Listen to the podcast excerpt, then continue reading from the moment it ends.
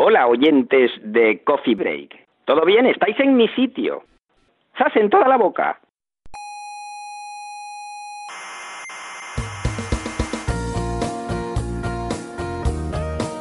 Aquí comienza Coffee Break, la tertulia semanal de la actualidad científica. ¿Dirán ustedes que la estrella de Tabi tiene extraterrestres? No. ¿Dirán que la física cuántica demuestra la existencia del espíritu? No. ¿Dirán que el principio antrópico demuestra que el universo fue creado por una inteligencia superior? No. Pues no les pienso escuchar. Tampoco queremos que nos escuche. Soberbios, científicos soberbios.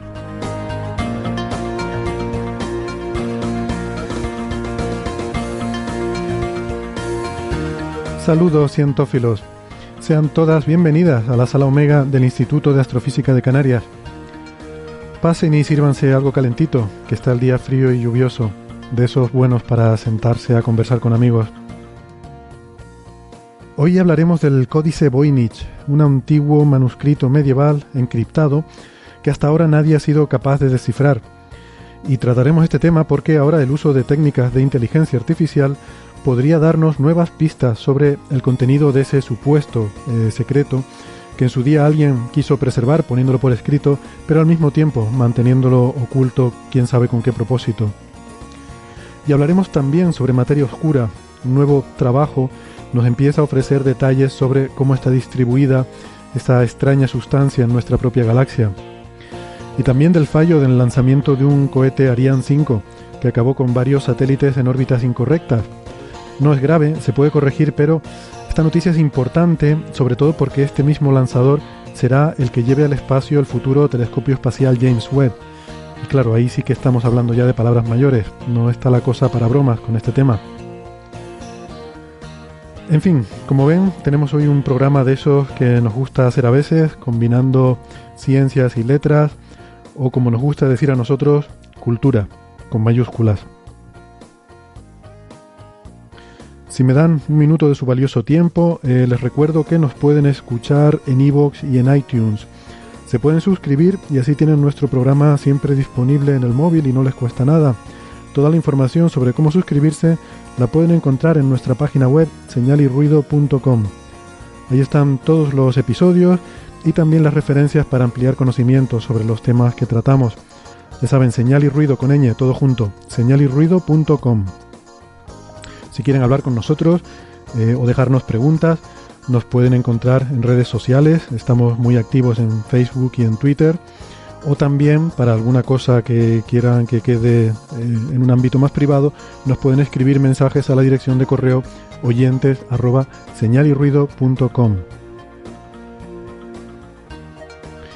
Nos pueden escuchar en varias emisoras de radio. En Canarias estamos en Icoden Daute Radio, Radio El Día, Radio ECA y Ondas Yaiza en Madrid en Onda Pedriza, en Aragón en Radio Ebro y en Argentina en la FM 99.9 de Mar del Plata. En nuestra página web tienen los horarios y las frecuencias de estas emisoras. Hoy aquí conmigo en la sala Omega me acompaña Bernabé Cedrés, que es eh, profesor de la Universidad Internacional de Valencia. Hola Bernabé. Muchas gracias Héctor, es un honor y es un honor que no merezco y créeme que es lo que digo cuando digo que no me lo merezco y menos hoy que a ti en este. Hoy, claro, es que hoy no solo lo mereces, sino que además es que estamos tan escasos de personal que he tenido que recurrir a traerte, a traerte para que vengas aquí. Ay, qué gracioso eres. Ya soy así de ocurrente. Em, por suerte hay más gente, porque si esto dependiera solo de nosotros dos, eh, ya ven ustedes cómo iba a salir. Ah, yo puedo llevarlo Pero solo, ¿eh? En Valencia tenemos a Alberto Aparici, que es eh, divulgador científico en el Instituto de Física Corpuscular de Valencia y director del programa La Brújula de la Ciencia. Hola Alberto. Hola, hola a todos, ¿qué tal? Bien, bien. Eh, también en Cambridge tenemos a Carlos González, eh, que es eh, investigador del Institute of Astronomy de la Universidad de Cambridge y que hoy además parece que está como muy cerca porque está aquí el tiempo malísimo, lloviendo y hace mucho frío. Hola Carlos. Hola, buenas, ¿qué tal? Se va- hasta la conexión se nota que, que es más... Con, con- con la humedad va mejor la corriente. Yo creo que sí, funciona mejor. Eh, y también tenemos por videoconferencia a María Ribes, que el nombre dicho así debería sonarles, pero a lo mejor a alguno no les suena si lo digo así, pero igual les suena más su personalidad, su identidad pública, que es la de Neferchiti, como presidente de nuestro club de fans. Hola, ¿qué tal María? Hola a todos. Yo, yo sí que no lo merezco. Que sí, que sí, sí, sí está hasta Bernabé. Oye, hoy era un día, hoy un día de esos tontos que nadie quería venir. Y vamos a ver a quién puede llamar. Vamos a ver, Pero- a ver, o sea, que te metas conmigo de vez en cuando pase, pero esto ya muy seguido, ¿eh?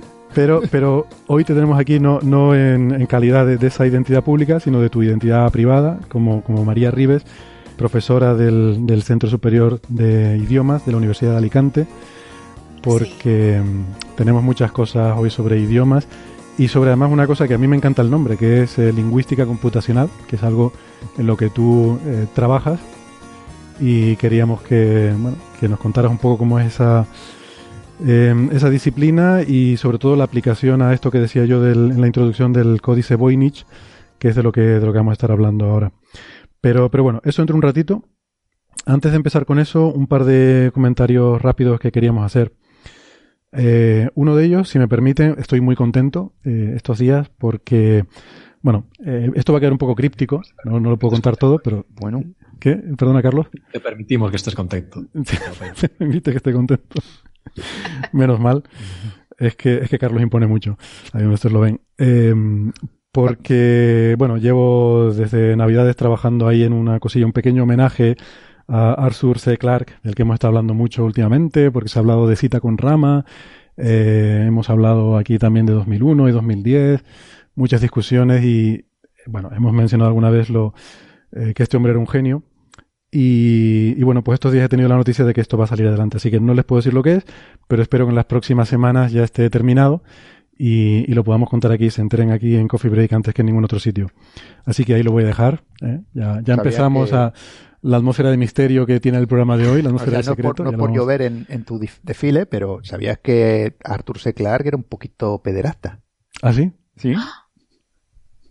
Pero eso, eso bueno, está no bien sé, un rumor que había por ahí. Yo solo te digo eso. Y así Ya, que ten me- cuidado lo que vas a hacer. Rumores, yo creo que hay que tener cuidado con los rumores, ¿no? Porque, Bueno, por ahí algo se comentó que el tipo vivía donde vivía por algo. bueno, mm, en fin, aquí lo, Al- Alberto insisto, se ha llevado las manos a la cabeza, él a lo mejor sabe algo mejor, lo conoce mejor que yo, no lo sé.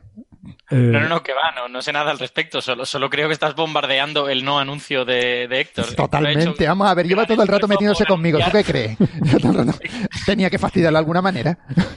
Héctor, Héctor ha hecho un gran esfuerzo por anunciar que no iba a anunciar nada. Entonces, claro. Es, es un, no, es un preanuncio. Es, es para anunciar que en algún momento anunciaré algo. ¿no? Eres peor Entonces, que la NASA cuando se pone con tonterías de esas. Eso se llama hype y se hace para darle, darle relevancia a algo que a lo mejor no lo tiene. Entonces, para. Sí, sí, pregúntale a la gente de No Man's Sky cómo quedó el hype después de eso.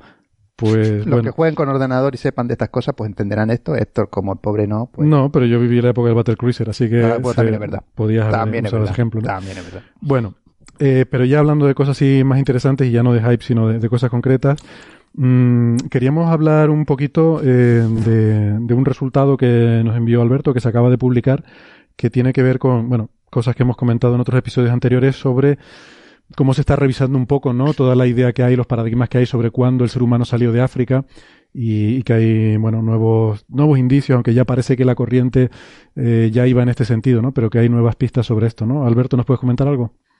Sí, la verdad es que es un, es un resultado muy bonito porque de alguna manera hace que piezas que eran difíciles de encajar empiecen, empieza a parecer que encajan, que luego en antropología siempre pasa que tú ves las piezas y dices, bueno, está claro que la explicación es esta y después luego la explicación es mucho más complicada. Pero, pero esencialmente lo que se ha descubierto es unos restos que claramente son de Homo sapiens, que en, en verdad es muy poca cosa, es media mandíbula solo, pero como en las mandíbulas hay dientes y los dientes son muy característicos de, de cada especie, pues nos permite decir con bastante seguridad que estos son restos de Homo sapiens y lo interesante es que resulta que son muy antiguos, que están en Israel y tienen más de 170.000 años. El, el rango está entre 190 y pico mil y 170 y tantos mil. Y nosotros, bueno, el, el paradigma general decía que el Homo sapiens había salido de África hace 70.000. O sea que resulta que 100.000 años antes ya había Homo sapiens, no muy lejos de África, pero sí fuera de África. Es decir, ya habían atravesado o el canal de Suez o el, o el Mar Rojo o por algún sitio habían, habían pasado. Entonces, lo interesante de, este descubrimiento es que de alguna manera viene a añadirnos evidencia a cosas que ya habíamos contado aquí en Coffee Break. ¿Os acordáis que hace unos capítulos hablamos de que los genomas neandertales eran un poquito difíciles de interpretar? Porque cuando mirabas el, la parte del genoma que está en el núcleo de la célula, te decía que los neandertales estaban muy cerca de otro grupo que se llama denisovanos y eran como primos nuestros, Mientras que cuando mirabas la parte del genoma que está en las mitocondrias, que es más pequeñita y que solo pasa por línea materna, te decía lo contrario. Te decía que era como hermanos nuestros y primos de los denisovanos. Entonces, eso se puede explicar si hubo un cierto flujo de genes de Homo sapiens a esa, a, a ese grupo de neandertales, ¿vale? Porque durante una época la mayor parte de los genomas neandertales venían de la parte asiática, venían de, yacimientos que estaban pues en Kazajstán, Rusia, en la antigua Unión Soviética. Y esos son los que encuentras que son curiosamente cercanos al genoma del Homo sapiens. Y ahora que están empezando a aparecer genomas de, Europa, sobre todo Alemania, Croacia, otros lugares, resulta que esos no tienen tantos genes humanos, tantos genes sapiens, digamos. Entonces, se estaba empezando a gestar la teoría de que tal vez algún grupo de humanos se había mezclado con los neandertales, especialmente con la rama que se llama altaica, la rama, la rama asiática. Lo que pasa es que cuando tú datas eso, cuando tú miras los genomas y dices, vale, ¿y esto cuándo tiene que haber pasado? Pues resulta que tenía que haber pasado hace más de 150.000 años, incluso hace más de 200.000, según, según como estimes. Y claro, en esos momentos se suponía que todos los Homo sapiens estaban en África. Claro. Bueno, y pregunta que tengo yo, y esto desde la ignorancia totalmente, ¿esto implica que eh, estos Homo sapiens salieron estuvieron por ahí y luego se extinguieron y volvieron a, eh, volvieron a salir Homo sapiens de África o que los Homo sapiens salieron, se quedaron por ahí más o menos, se mezclaron un poquito con los neandertales, pero siguieron ahí y se encontraron de nuevo cuando hubo el nuevo flujo migratorio desde África. Eh, yo creo que esto no puede establecer, no puede, no puede determinar si una cosa es cierta o si ambas son ciertas. Ah, vale. Es que podría ser que ambas fueran ciertas. Es decir, en el momento en que tú tienes eh, restos fósiles fuera de África, tú sabes que por lo menos han salido. Lo que no sabes es si han continuado yendo hacia el norte y al final de verdad se han mezclado con los neandertales. Es, digamos, sugerente dado que tienes estas cosas en los genomas neandertales, que eso puede haber pasado. Pero hasta que de verdad no encuentres restos de Homo sapiens en el centro de Asia antes de hace 150.000 años, no puedes garantizarlo. Solo, solo puedes decir que es sugerente. Además, tampoco sabes dónde sucedió la mezcla. Quizá los Homo sapiens no llegaron más al norte de Israel, pero allí había neandertales. Y fueron esos neandertales los que luego viajaron al norte. Eh, desde luego también es posible que salieran un poquitín de África y que luego volviesen a entrar o sea, que, que, no se perdiera todo ese acervo genético. Es perfectamente posible que salieran de África y los sapiens se extinguieran y todos esos genes solo quedasen en las poblaciones neandertales. O sea, que hay como muchas posibilidades que este descubrimiento no te, no te permite de señalar cuál es la buena. Y podría haber una combinación de todas ellas. O sea, que es, es digamos, es sugerente, es interesante. Lo que desde luego demuestra es que esta visión sencilla de, no, los, los Homo sapiens salieron hace 70.000 años de África y eso es todo lo que hubo, pues esa visión es errónea, ¿no? Seguro mm. que hubo más cosas. mola bastante porque esto responde una pregunta, pero a su vez crea nuevas cuestiones mucho más interesantes. Que es lo que suele pasar. Sí, sí, pero por eso me gusta este tipo de, cosas, porque mola, mola. Muy bien. En mi, opinión, es una historia científica súper bonita. Primero, porque la estamos viendo desarrollarse y segundo, porque la estás viendo con todas las contradicciones. ¿no? Primero, primero ves estas contradicciones en los genomas neandertales y dices, bueno, nos habremos equivocado, habremos tal vez secuenciado mal alguna parte o algo por el estilo. Luego empiezan a aparecer estas otras piezas que te dicen, bueno, igual esta contradicción simplemente te está diciendo que la historia era más complicada de lo que tú pensabas. Y eso es muy bonito. Vale, pues muy bien, pues vamos a pasar entonces al, tema que, comentaba yo al principio, ¿no? Porque, bueno, ha sido uno de los temas de esta semana, ha salido en muchos medios de comunicación, igual han visto una noticia por ahí. Eh, una inteligencia artificial ha descifrado el misterioso códice Voynich. Bueno, digamos que ese titular es un poco exagerado, un, mucho exagerado. Pero el tema es interesante, ¿no? Eh, entonces, quizás por ordenar un poco la discusión, Podríamos empezar primero por una introducción a qué es exactamente este, este códice, este manuscrito, eh, explicar un poco lo que es y luego contamos cuál es la noticia nueva de esta semana, que luego ya comentaremos que en realidad no es tan nueva. ya, entraremos en, esa, en esa discusión. Pero a mí me ha sorprendido un poco porque yo el, el Voynich este no lo conocía hasta hace dos meses y creo que soy el único aquí, que aquí todos los demás sí que ya lo conocían antes. Eh, y yo me enteré hace dos meses más, es una historia curiosa porque mm, les he comentado alguna vez, la revista esta que, que, bueno, que ha empezado a sacar Planeta Fronteras de la Ciencia, se llama. Me pidieron un artículo para el primer número, que era sobre cosmología. Y luego, para el segundo número... Te lo pidieron a ti. ¿Eh? Te lo pidieron a ti. Sí, bueno, la gente que le va a hacer. Así, así salió. Y para el segundo número te lo pidieron sobre el manuscrito Voynich y dijiste, hombre, ¿qué será el manuscrito Voynich? ¿Qué será? efectivamente, lo busqué, lo busqué en Google, encontré información y luego tal.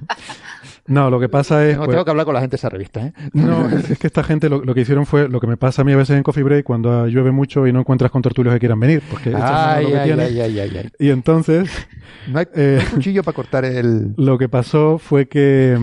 Lo que pasó fue que coincidió con el desastre en Puerto Rico eh, y un, bueno, un colaborador que tenían allí que les iba a enviar un artículo no pudo hacerlo, entonces como remedio de emergencia me pidieron si les podía escribir algo sobre la estrella de Tabi, que bueno, ah, no tiene nada que ver, no tiene nada que ver con desencriptar nada, pero también así como muy misterioso, que es de lo que se trata. Y retiro parte de lo dicho, vale. A lo que iba. Y entonces yo cuando vi, pues claro, les mandé el artículo sobre, sobre Tavi y cuando me llega la revista y veo una cosa sobre el, el, tema de portada era el manuscrito Voynich misterioso que nadie conoce y tal. ¿Qué será esto? Y empecé a leerlo y la verdad que el artículo era muy interesante. Yo lo recomiendo a, a nuestros oyentes. Eh, está escrito por un astrónomo que se llama Francisco Violat eh, Bordon, Bordonau que eh, trabaja en el, planetario de Cáceres y es uno de los grandes estudiosos de, este manuscrito. Pero bueno, mm, voy a dejar aquí a los contertulios que saben más que yo de esto. Eh, por ejemplo, María, que, nos introduzca un poco el, asunto, ¿no? Bueno, antes, antes que nada, permítame decir solamente una cosa. A mí me encanta, se, se le refiere a él como el, el, códice, el manuscrito y tal. A mí es que me encanta la palabra códice porque suena, suena misterioso y, y, suena como a código, ¿no? De hecho, yo pensaba que al principio, pensaba que a lo mejor esta, esta palabra tenía alguna connotación de algo eh, cifrado, encriptado y tal. Resulta que no, que un códice es simplemente algo escrito a mano, eh, encuadernado. O sea, una libreta la que teníamos en el colegio que escribíamos a bolígrafo, eh, bueno, y tiene que ser antiguo. O sea, que los que ya tenemos una edad. Antigua. Los que tenemos una edad, exacto. las libretas antiguas del colegio podía ser un códice. Pero es que me encanta la palabra códice, códice medieval. Perdona, María. Bueno, se llama manuscrito Voynich porque es el nombre de, su descubridor, el hombre que lo encontró. Todos sabemos que lo encontró en 1912 en un monasterio en Italia. Él era un, hombre de buena familia, coleccionista de, cosas raras y encontró ese, ese manuscrito en un monasterio y lo compró. Lo que pasa es que, claro, enseguida se dio cuenta de que no, no lo podía leer porque estaba escrito con unos símbolos que no correspondían a ninguna escritura conocida.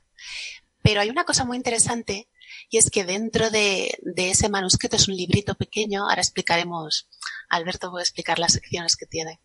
Dentro había una carta, una carta datada en la sugerente fecha de 1666, que le da más, más misterio.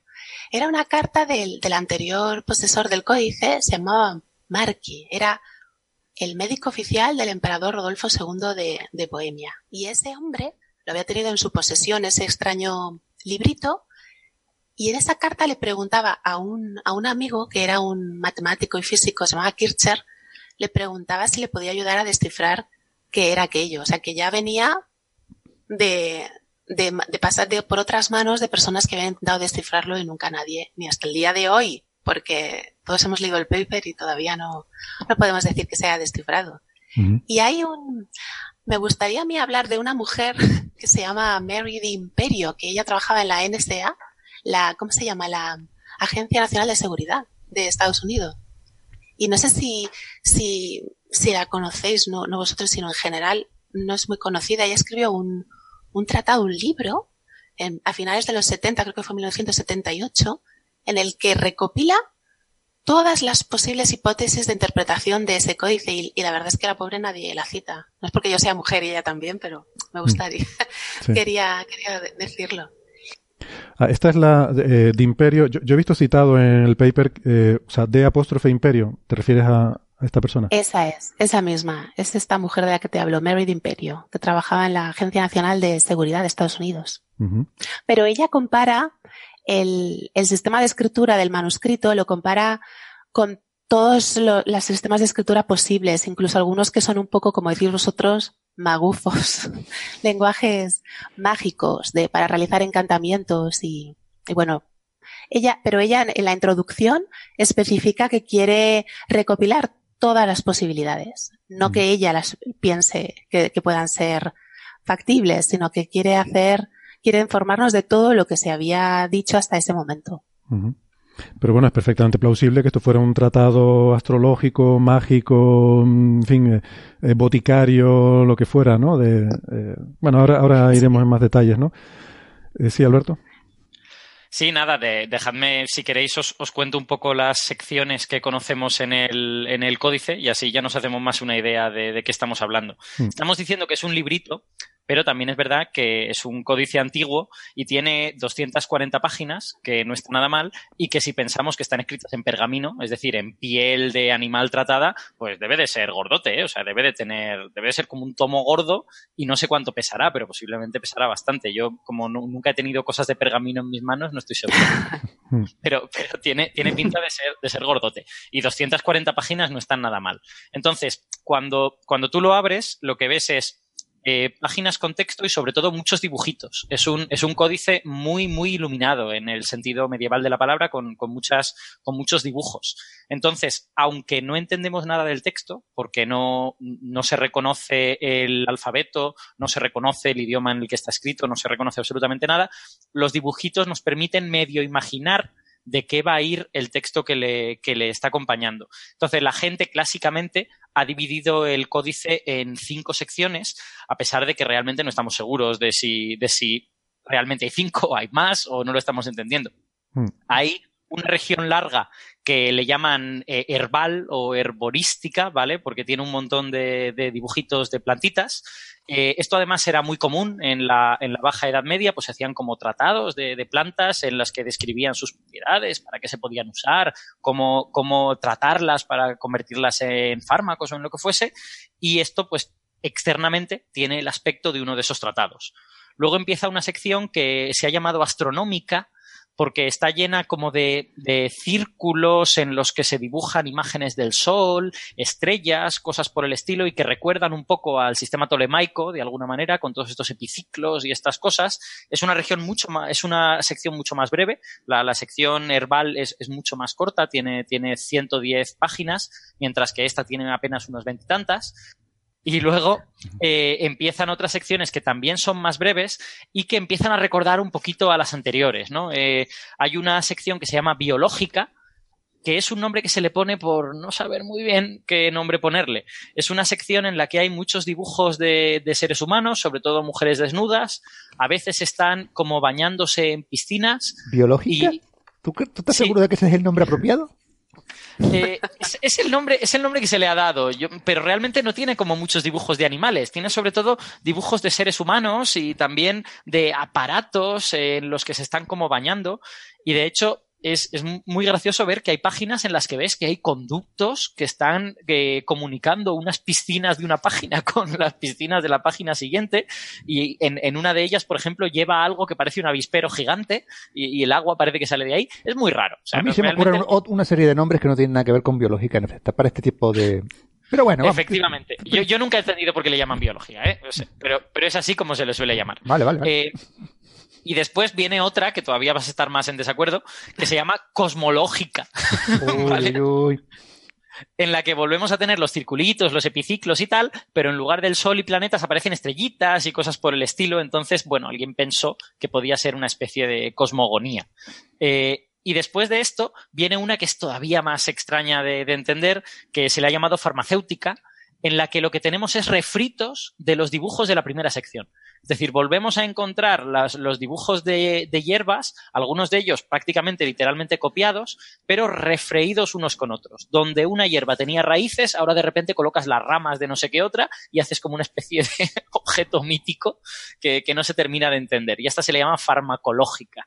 Mm. Y, luego parece que hay unas cuantas páginas que, tienen texto y que por lo tanto no se tienen idea de, de qué son, pero el texto está dividido en párrafos y a alguien le recordó a los textos en donde se describen recetas antiguas, entonces se le ha llamado el recetario. Eh, esto hace seis secciones, yo había dicho cinco solo. pero, pero vamos, esto, esto es lo que hay. Entonces tú tienes muchos dibujos que recuerdan a cosas y un montón de texto que no tienes ni idea de cómo interpretar.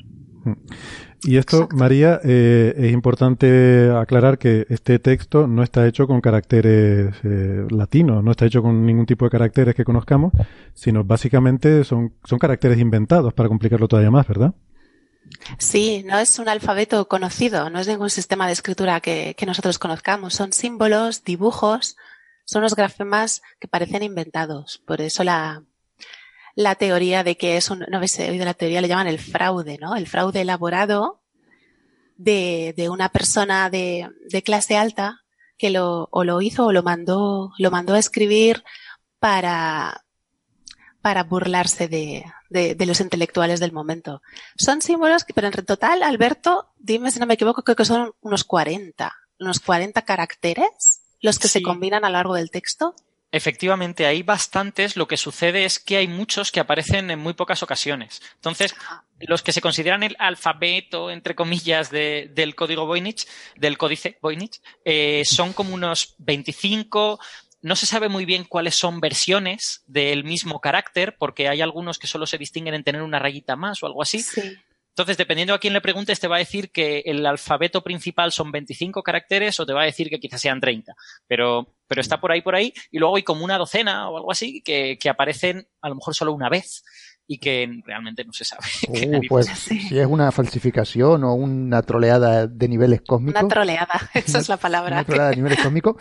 Eh, el que sean esos los caracteres que haya tremendamente sospechoso porque se parece mucho al número de caracteres en nuestro para que tú puedas para que un idioma así sí por ejemplo los occidentales pues con esos caracteres te construyes un idioma perfectamente o sea a no ser que el tipo lo pensara también pues bueno voy a, como como nosotros escribimos con veintitantos pues voy a ponerle unos pocos más mm. Yo, hay, un, hay, un, par de cosas que quiero, que me parecen interesantes para la discusión luego que tendremos sobre nuestras propias teorías, ¿no? Que como, bueno, podemos especular porque nadie tiene ni idea de lo que es esto, pues podemos decir lo que nos dé la gana. Incluso podemos apostar, hacer una de nuestras eh, famosas apuestas sobre cosas absurdas, que total nunca nadie va a poder saber si, si quién, quién ha ganado. Pero, eh, entonces un par de cosas que me parecen curiosas son, no tiene signos de puntuación. O sea, esto es aquí como cuando escribe, ¿sabes? Mi hijo que empieza a escribir y, y, y, final, ¿no? Y tú dices, no hay ni una coma, ni un punto, ni nada. Bueno. Y, y aparte de eso también, otra cosa curiosa es que los dibujos son bastante rudimentarios, por lo que tengo entendido. Son a color, son con tintas de colores, o sea que tiene una cierta... Eh, técnicamente tiene una cierta, eh, un cierto nivel de, de elaboración, pero mm, los dibujos en sí, desde el punto de vista de calidad artística, pues son bastante rudimentarios, ¿no? Con lo cual da a entender que esto probablemente lo escribió alguien y, él mismo hizo los dibujos. Por otra parte. sí. lo que has dicho de los signos de puntuación es muy interesante porque está, está construido en segmentos, segmentos de, de caracteres que imitan palabras. Pensamos, los llamamos palabras. Unas tienen cuatro o cinco caracteres, otras dos, como ha dicho antes Alberto, algunos que tienen uno solo y se repiten menos, pero es como escriben los niños, pero hay un, hay un interés por segmentar las palabras, o sea que el hecho de que no tenga signos de puntuación también le da, le da un poco de ese aire misterioso al, al manuscrito de, de si lo has escrito alguien a propósito sin signos de puntuación o que es de otra cultura, de otro planeta donde no usan esos, esos signos.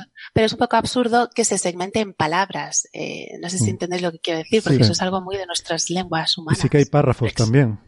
Exacto. Además, podemos recordar, por si nuestros oyentes no lo saben, que en muchos textos antiguos, no tanto medievales como, como este, pero en textos de la antigüedad clásica, eh, la separación entre palabras no es evidente. Y hay, hay muchas estelas romanas en las que tú tienes que saber lo que pone para, para ver la separación. Y sin embargo, aquí no. Aquí, como tú dices, claramente han querido poner espacios para que tú veas que hay palabras o algo similar. yo pensaba que los, los, idiomas orientales antiguos tampoco tenían signos de puntuación. Por ejemplo, el chino, chino antiguo me parece, me parece, cuidado, a lo mejor puedo estar metiendo la pata, que no tiene signos de puntuación. Y bueno, vete a separar las palabras en chino. Bueno, cada carácter es una palabra. Pero básicamente. yo no sé chino. creo, creo, no, estoy seguro. Y otra cosa, una pregunta a los expertos. Eh, ¿Se le ha hecho la prueba del carbono 14 al pergamino ese para saber exactamente de qué época es? Es un tema interesante, sí. Sí, siglo XV, ¿no? ¿Cuál sido la fecha? 1400 a 1420. sí. Eso es. Se le hizo en 2009, no hace tantísimo tiempo, se cogió un trocito de pergamino, aprovechando que como es pergamino, pues viene de un animal y por lo tanto mm, se supone que no lo mataron al animal muchísimo antes de hacer el códice, pues se supone que el, bicho murió entre 1400 y poco y 1430. Es, es una cosa interesante, ¿no? Hay que explicarle a la gente cuando hace la prueba del carbono 14 y dice, este libro es de 1400, realmente lo que estás midiendo es cuando ese animal ha dejado de respirar. O sea, la prueba del carbono 14 te dice cuando algo que tú encuentras, un cuerpo, un, un, trozo de madera, lo que sea, cuando ha dejado de respirar. Esa es básicamente la, la fecha, ¿no? Claro, nadie te garantiza que no hayan, hayan hecho el pergamino y 100 años más tarde haya, dicho alguien, voy a escribir aquí. Pero bueno, parece. No, no parece lógico, porque ya que tiene el pergamino ahí, supongo yo que. Y, esto fue una sorpresa, porque en principio los historiadores pensaban que esto era más tardío, ¿no? María mencionaba la carta esta de 1666, pero basado en estilo, etcétera, creo que esto, desde el punto de vista de los historiadores, lo habían datado más bien en el siglo XVI, ¿no? Sí, Así es, y en el paper este que, que, que, tenemos, del que estamos comentando, habla de, ¿cómo se llama ese sistema de cartografía? De la rejilla de Cardalo. Ah, sí, sí, de una, sí, una técnica de, sí, es una técnica criptográfica para... Exacto.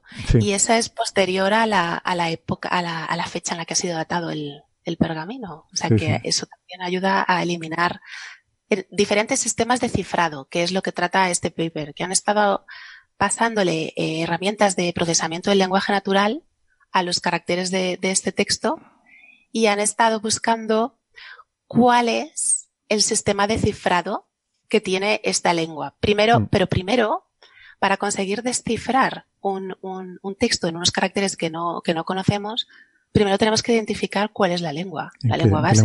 Por eso es tan revolucionario este paper. Pero, espera, no, nos adelantemos, no nos adelantemos, vamos a, terminar de describir primero la, historia previa y luego hablamos de la noticia de estos días del paper este, ¿no? Sí. Para... Yo, quiero, yo quiero comentar alguna cosa más sobre la, sobre la lingüística, o no sé muy bien cómo llamarle, del, del códice este. Em, la, es decir, hay una manera posible de tratar de identificar las, la lengua en la que está escrito algo, que es analizar la estadística de, los caracteres. ¿no? no todas las lenguas tienen la misma estadística, no en todas las lenguas eh, los sonidos, eh, el sonido más abundante es el mismo y todas estas cosas y tú puedes, aunque el alfabeto sea totalmente desconocido, pues podrías hacer estadística con los caracteres y si resulta que la estadística es idéntica a la del inglés, pues igual dices, oye, esto es una E, que es la, que es la letra más utilizada en inglés, esto es una no sé qué, esto es no sé cuántos, ¿no? Entonces, eso se ha intentado hacer y no ha funcionado particularmente bien. Es decir, da, da resultados que en principio son un poco raros. Por, por caracteres creo recordar que el Tai es una de las lenguas que parece más probable por estadística de caracteres, cuando Tailandia pues está muy lejos de, la Europa medieval y más en aquella época. Eh, hay por... el chino. El chino también se ha postulado como posible lengua base. Exacto, efectivamente. Y la, y la escritura tiene una serie de rasgos que son extraordinariamente raros. Por ejemplo, eh, hay, bueno, hay algunos que son, parecen normales y que cuando los miras de cerca resulta que no son tan normales. Por ejemplo, ves que algunos caracteres pueden aparecer dos veces, uno detrás del otro seguidos, se pueden doblar. Eso es habitual en algunas lenguas, en las que hay consonantes cortas y consonantes largas, ¿no? Puedes tener una, una M doble o una, o una N doble o algo por el estilo, pero es que algunos se triplican, algunos aparecen triplicados. Y eso ah. ya es un poco más raro, al menos en lenguas europeas aparece, aparece muchísimo menos.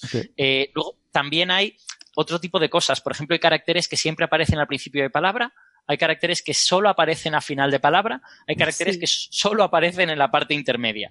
Y eso, eh, bueno, a ver, puede pasar, porque efectivamente hay sonidos que, en algunas lenguas solo, solo aparecen en, posición intermedia o en posición inicial, pero la regularidad es tan grande que hace sospechar o sea, no recuerda a ningún lenguaje natural en ese sentido. Es que de verdad hay muchos caracteres que solo aparecen al principio o al final. Eso es muy interesante porque una de las lenguas que, de las que habla este paper, de uno de los posibles resultados al pasarles sus herramientas de lingüística computacional, una de las lenguas que coincidía toda la predictibilidad de la ocurrencia de los caracteres era el esperanto. Por eso que acaba de decir Alberto de, caracteres que se, se, encuentran solo al principio o solo al final o solo en el centro, que, que refuerza esa hipótesis de la artificiosidad de, del mm. texto, ¿no? Que pudiese, que pudiese ser un lenguaje inventado con un alfabeto inventado, las dos cosas inventadas. Eso refuerza esa hipótesis, la verdad. yo, me pregunto si esto... Eh, solo, un, pequeño comentario. Me, he enterado en estos días, y además leyendo Wikipedia, o sea que tampoco así, una, me he enterado de, un detalle que yo no, no, sabía hasta ahora, que es que un lingüista dijo, la cosa que a mí me parece más marciana del manuscrito Voynich este, es que en todas las lenguas europeas, las, eh, las actuales y las que había en aquella época conocidas y todo esto, tú tienes eh, una serie de afijos que eh, modifican las palabras, ¿no? Que pueden ser sufijos, que pueden ser prefijos, que aparecen siempre al principio o siempre al final de la palabra. Y eso lo encuentras en el manuscrito Voynich, lo cual es eh, estupendo. Pero en todas las lenguas conocidas, esos mismos sonidos, esos mismos caracteres, también aparecen en la parte intermedia de la palabra en alguna ocasión. Y eso en el, en el códice Voynich no sucede. Y eso el hombre este dice, no entiendo cómo eh, mapear estos, estas supuestas palabras con un lenguaje europeo si no tengo este tipo de coincidencias, ¿no? O sea, si, mm. si los, los, supuestos prefijos y sufijos jamás aparecen esos sonidos en la parte interior de la palabra. Y eso dice que a él le, lo que es lo que más hace que él piense que o bien es una especie de código en el que tú has desordenado el, el orden de las letras, o bien es un lenguaje inventado que es súper estricto en cuanto a dónde pueden aparecer los sonidos. Es que me, me preguntaba si una posibilidad no puede ser que, y también en vista de esa ausencia de signos de puntuación, que algunos de estos caracteres sean de por sí signos de puntuación, o alguna de esas marcas que tú dices que hay caracteres que parece que es el mismo pero que tiene una rayita extra o que le falta un rasgo por algún lado, si ahí pueden estar integrados los signos de puntuación, ¿no? Héctor, esa hipótesis yo no la había oído, creo que la acabas de crear. Me la acabo de inventar. vamos a citar a ti ahora. Me la acabo de inventar, pero no, no sé si alguien lo, lo, ha pensado o no. Quiero decir que como no se sabe nada sobre esto, pues puede ser cualquier cosa, ¿no? Bueno, yo, tuve un trabajo en mis manos, perdona Héctor que te interrumpa, porque ya que te interrumpen todos, yo no voy a ser menos. Claro. yo tuve un trabajo en mis manos en el que se discutía la posibilidad de que muchos de los caracteres que aparecieran fueran números. Y se hizo un estudio intentando utilizar la ley de, de Bradford o de Bradford o de Bedford, no me acuerdo ahora el nombre. Es una ley que te permite saber cuando tú tienes una serie de números saber cuál es el primer número que aparece siempre, eh, bueno, siempre con una determinada probabilidad, después del segundo, el tercero y tal. Eh, cuando tú tienes una serie de números de manera aleatoria o de manera tal. Pues bueno, lo más normal es que te aparezca el número uno como primer eh, guarismo de cualquier número que tú tengas. creo que es el 14 o el 20%, una cosita así. Pues bueno, entonces se utilizó esta ley para determinados caracteres que parecían números arábigos, que tenían esa, parecían ese pinte. Los resultados no fueron concluyentes. Es decir, podrían seguir siendo números, porque algunos resultados parecían indicar que sí, que eran números, que eran guarismos, perdón, no números, sino guarismos. Que, pero claro, no tienen por qué ser arábigos, o podrían ser, o no tienen por qué ser incluso de base 10, podrían ser de base, eh, de base 12, como si fuesen números babilonios, por ejemplo. Mm. O podría ser cualquier otra cosa. Pero Espera, espera, que se pone en marcha María, como le mencionan los babilonios. Ya, la, veo que se pone tensa.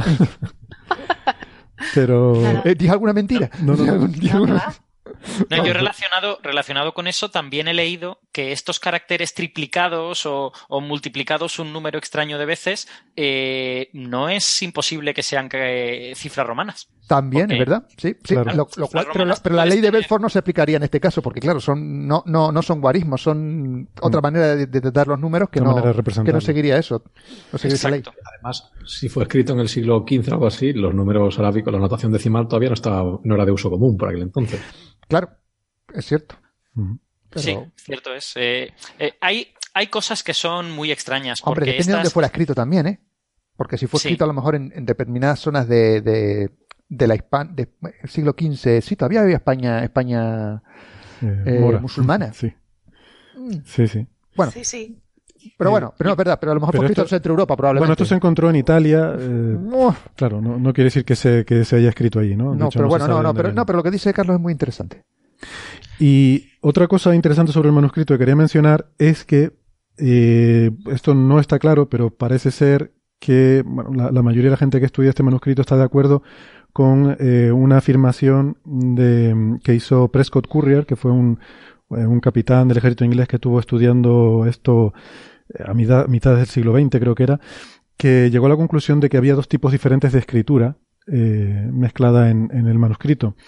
y que los llamó tipo A y tipo B. Parece que algunas secciones están escritas con la, digamos, caligrafía de tipo A y otro con la caligrafía de tipo B y no está claro eh, ni siquiera que sea el mismo código, ¿no? Hay gente que piensa que, que la estadística de los caracteres es diferente en las secciones de tipo A y secciones de tipo B. Esto es otro elemento también interesante a considerar. Entonces, básicamente, por lo visto hasta aquí hay tres grandes familias de hipótesis, ¿no? La, la familia de que, de que esto es eh, un, un lenguaje eh, conocido, cifrado de alguna forma que todavía no hemos conseguido eh, que no hemos conseguido averiguar. La segunda familia es que esto es un lenguaje conocido, cifrado de, perdón, un lenguaje artificial inventado, como el Esperanto, que, que bueno, que, que, es un lenguaje, pues, inventado de primeros principios, que por lo tanto, pues tiene, en fin, unas características más racionales que los lenguajes naturales, que, bueno, se evolucionan de una forma un poco aleatoria y, y, van dando tumbos y tal. Y la tercera familia de, de, hipótesis, que es que esto es una gran tomadura de pelo y que nada tiene sentido. Y es más, con lo que acabas de decir me da la impresión de que hay incluso dos trolls y además son hermanos. Y puede haber dos trolls. Están pasando el manuscrito uno a otro. Espera, espera, que se me una cosa nueva. Cosas, ¿no? esa, esa es otra, otra posibilidad también. Entonces, un poco las tres familias en las que nos movemos. No sé, más cosas que quieran apuntar sobre el manuscrito en sí. Bueno, lo resumido perfectamente. Sí, sí, Alberto. yo, tengo, yo tengo que decir que a mí la teoría de que esto es una troleada me gustaba mucho hasta que me di cuenta de que tiene 240 páginas. O sea, si tú quieres trolear a alguien, o eres un obsesivo compulsivo muy raro y te pasas años haciendo esta cosa, o bueno, pues haces algo más breve, ¿no? Y yo que sé, que llame la atención y que tenga 10 paginitas, pero 240. ¿Tú, has visto los comentarios en YouTube?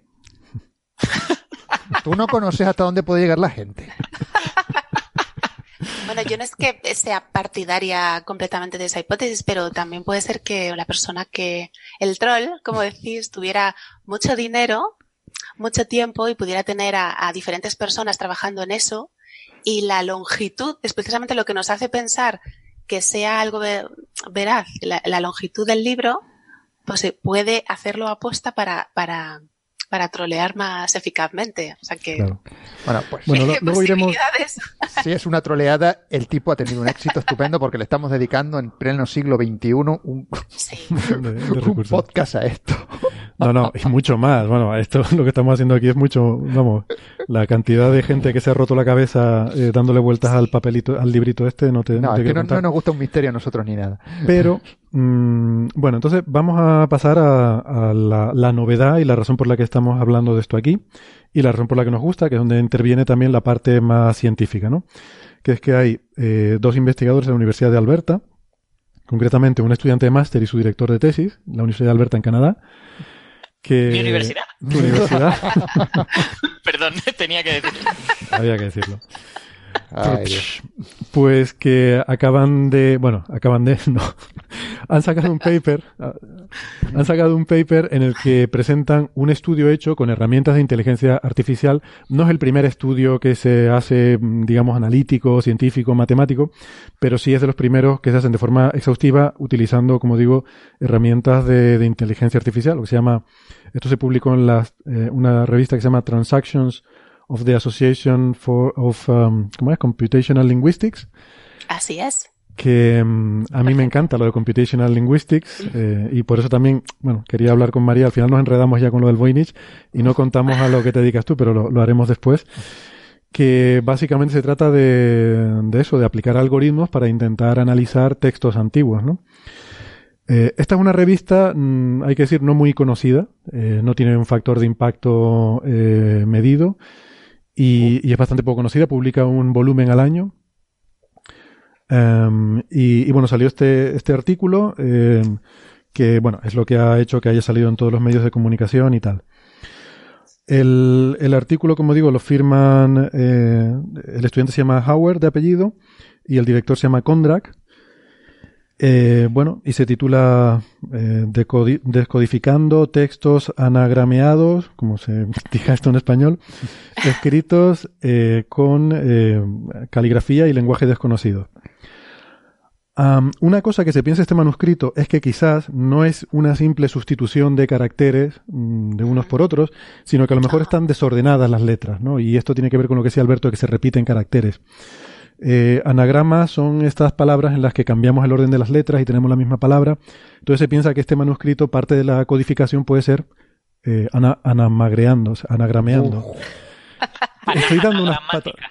Estoy dando unas patadas a la lengua. ¿Cómo? Perdón, Alberto anagramática. Anamagrear a mí me suena a otra cosa. Sí, eso es verdad. Eso es lo que yo estaba pensando, pero no quería decirlo para no parecer maleducado. Vale. Ya te lo ha dicho Alberto. Esta parte la corto. Perdón, hoy estoy muy espeso. Que cambiar, cambiar el orden de las letras en las palabras, ¿no? Sí. Entonces, claro, esto puede explicar que efectivamente tú suponte, hay gente que lo que hace es que dice, bueno, eh, como forma de encriptar cosas, voy a coger todas las palabras y le reordeno las letras, las pongo en orden alfabético. Hmm. Eh, entonces, si haces eso, pues claro, es normal que si hay tres P en tu palabra, pues las tres P aparezcan juntas, ¿no? Y por eso pueden aparecer esas tres, esos tres caracteres juntos, ¿no? Como, como decía Alberto, que es muy raro en una lengua normal. Pero y, por eso, y por eso también algunas aparecen siempre al principio de la palabra, otras aparecen siempre al final y este tipo de cosas, porque son letras al principio y al final del alfabeto. No es, es una idea bastante, bastante buena, la verdad. Exactamente. Bueno, esto no se me ocurrió a mí, pero, pero podría. sí. Pero, pero bueno, lo que iba, que esto, esto es preocupante porque cuando haces eso se pierde información. Porque ya de repente hay una ambigüedad en la reconstrucción. O sea, hay, puedes tener anagramas que se escriban igual de palabras diferentes, ¿no? Que ahora... Ahí está. Eso es una de las características del anagrama, que se pueda leer. Hmm. Porque una cosa que, que, que, especifica el paper que me pareció muy interesante, la diferencia entre anagrama y alfagrama. Hmm. El anagrama sería lo que acabáis de explicar, reordenar o desorganizar las letras de, una palabra. Por ejemplo, gato, toga, gota. Ahí puedo decir lo mismo cambiando el orden de las letras. Pero si en vez de gato digo, pongo G-T-O-A, por ejemplo, en español, gtoa, no sería pronunciable. Eso sería un alfagrama cuando hay un, un error, un, dos caracteres contiguos que no son naturales en esta lengua, pero para eso tenemos que saber de qué lengua estamos hablando. Claro. Y eso es una de las distinciones que hace el paper, que, que menciona todos los posibles sistemas de cifrado, que me parece muy interesante, ¿no? Creo, creo que un alfagrama es cuando ordenas eh, alfabéticamente las, las, letras y por eso das lugar a este tipo de combinaciones absurdas, ¿no? Porque igual pones... el sí. Claro, me parece, ¿eh? tampoco soy un experto yo en... sí, según el teclado nuestro es el QWERTY, ¿no? Nuestro teclado. Sí, eso es. Según nuestro teclado, en el, en el paper había un texto, un párrafo que a mí me costó entender. Si lo tenéis ahí a mano, es en la página 83. Hablaba de la distancia del hmm. alfagrama. Cuanto la, el, solo es un alfagrama si la distancia alfagrama es cero. ¿Sabes el Claro, eso lo que, lo que está diciendo es voy a establecer un orden preestablecido de las letras, por ejemplo, orden alfabético, y cada vez que alguna letra se lo salte, cada vez que yo tenga una C antes de una B, por ejemplo, eh, eso, voy a eso voy a poner que distancia 1. Entonces, voy a, voy a poner un contador de cuántas letras se saltan el orden alfabético. Entonces, es un alfagrama perfecto cuando no hay ninguna que se salte el orden alfabético. Y está cada vez más lejos, entre comillas, cuantas más se lo salta.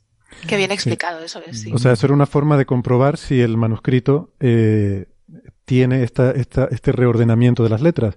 O sea, tú supones un orden. A ver, ¿cuál es el orden alfabético del voinichiano o del voiniches? El voiniches, que le gusta a Alberto. Voinichense. El a mí me gusta voinichense. Voinichense. Pues entonces voy probando. Entonces pruebo un orden. Digo, supongo que el orden es este. Y voy a ver si las palabras están ordenadas en ese. Que no, pues pruebo otro. Entonces, para medir cuál es el correcto, uso esta distancia, ¿no? Veo cuánto se, cuántas palabras no quedan bien ordenadas con el, con el, alfabeto que yo he definido, ¿no? Eso es. Exacto. Bueno, y eso pues está muy bien. ¿eh? A mí esta parte del paper me parece verdaderamente interesante. Mm.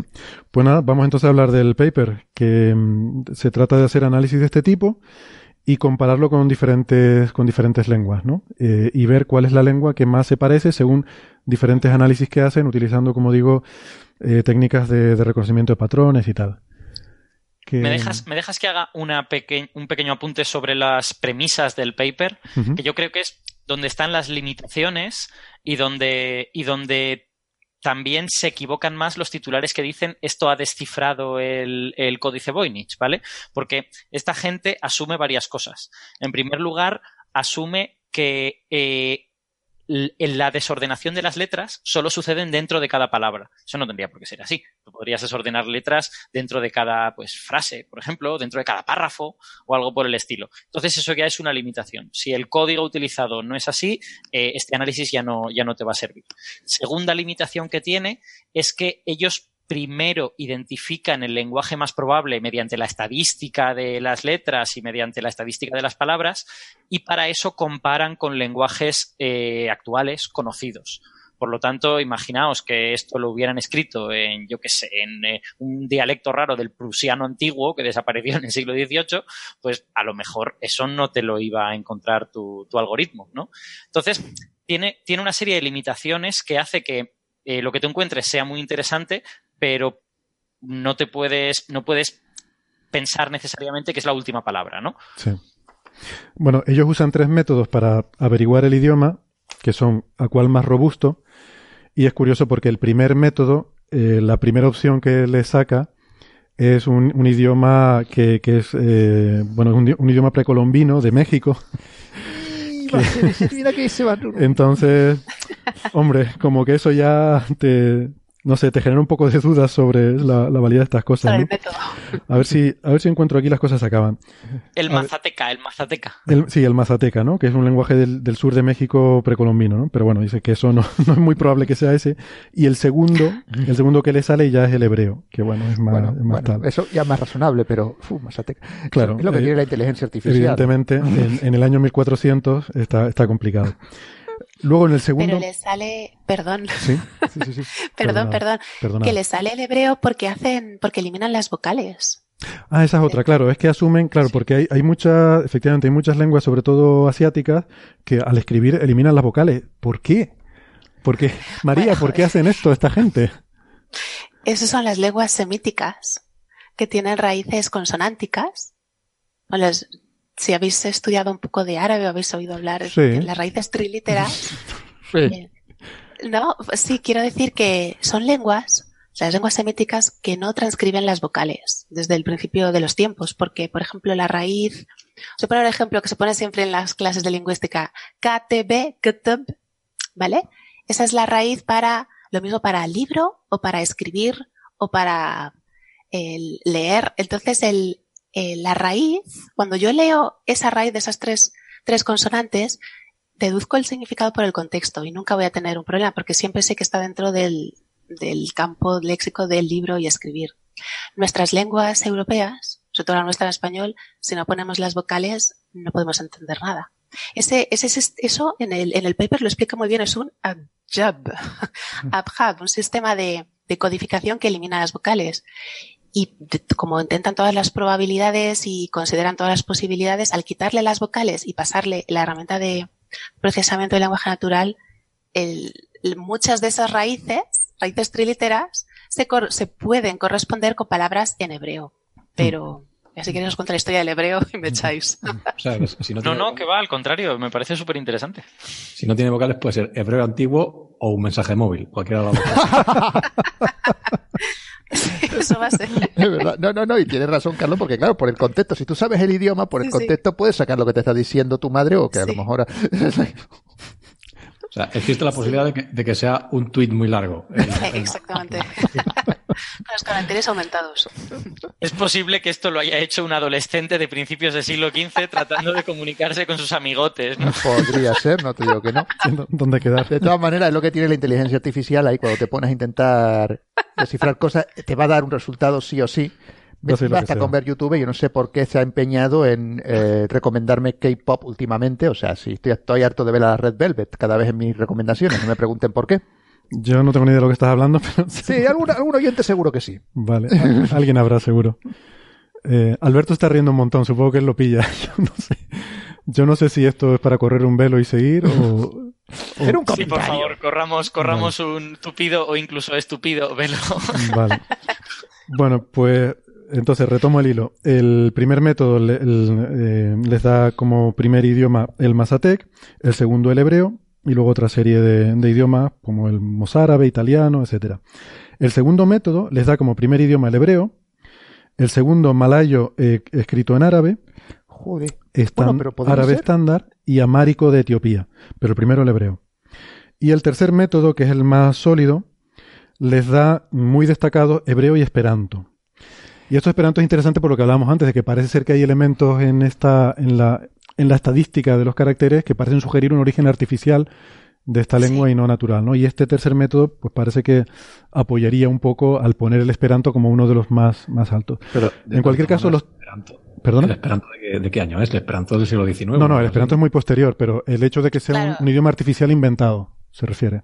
Que no, no es un idioma natural con las derivadas de, de un idioma natural, sino algo basado en ciertas reglas lógicas algo creado a, propósito por, por los seres humanos para un lenguaje imaginado. Tiene las mismas características que un lenguaje creado artificialmente. Sí, porque es muy, es muy gracioso ver las estadísticas de caracteres y de palabras de los diversos lenguajes inventados, que a día de hoy ya tenemos bastantes, y es que sistemáticamente son más pobres que los lenguajes naturales. O sea, es que tienen ciertas características. Tú coges el esperanto, coges el, ¿cómo se llamaba este otro eh, que empezaba por V? A... sí. Sí, nunca me acuerdo. El segundo más, más, más, más famoso, ¿no? Pero coges el Klingon, coges el élfico.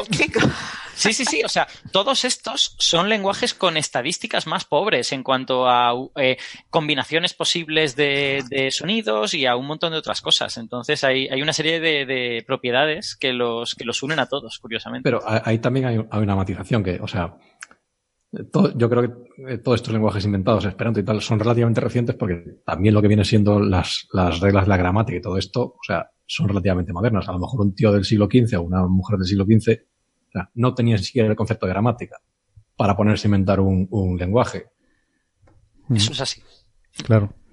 Sí, a lo mejor era simplemente palabras seguidas una detrás de otra, ¿no? Eh, mm, yo qué sé, sustantivos, verbos y unos cuantos adjetivos. los, tres, los, tres, métodos te den de manera sistemática el hebreo, está diciéndote algo.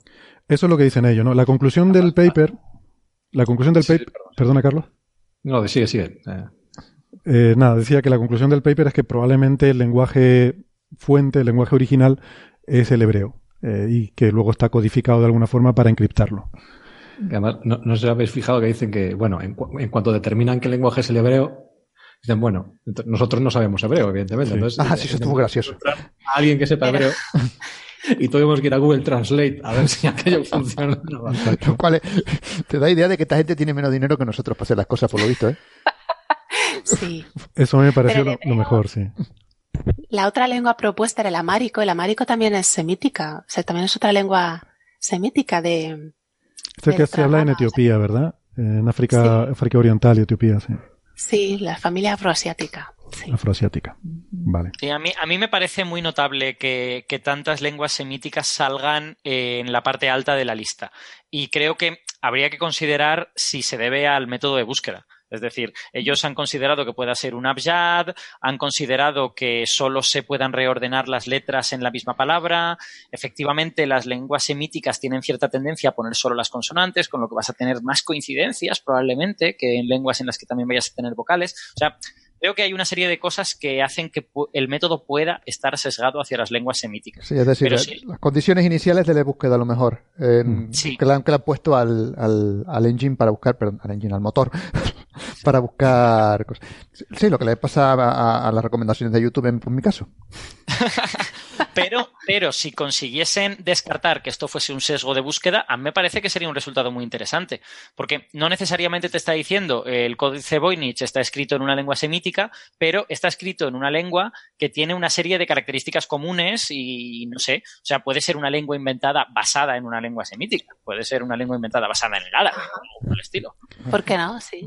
hombre, a mí lo que me hace mucha gracia es el, intento de, traducción que han hecho de una pequeña parte, que es que, está, muy gracioso. Vamos a, vamos a acabar con eso, la primera parte, eh, que, porque tenemos que despedir ahora la conexión con la radio, y si ah, quieren lo terminamos con esa, con esa conclusión. Ellos después de hacer eso dicen que traducen 10 páginas, y en el paper ponen una frase. O sea, de las 10 páginas que traducen nos ponen una frase.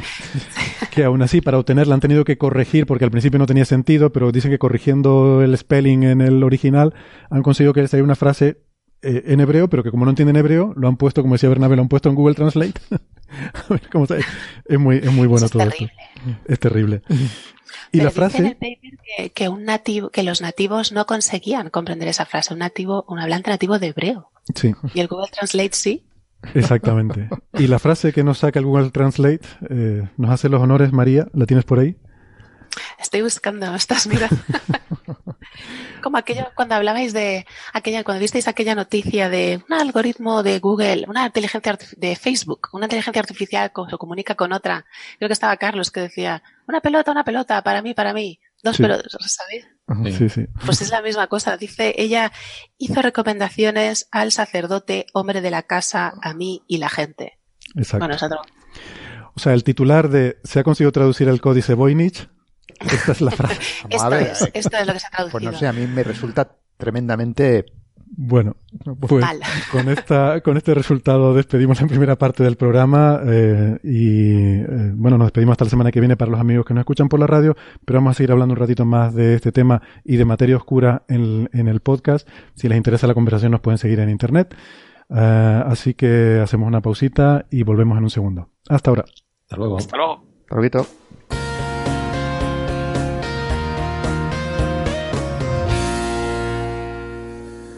Bien, retomamos la conversación con esa frase fascinante. Alberto.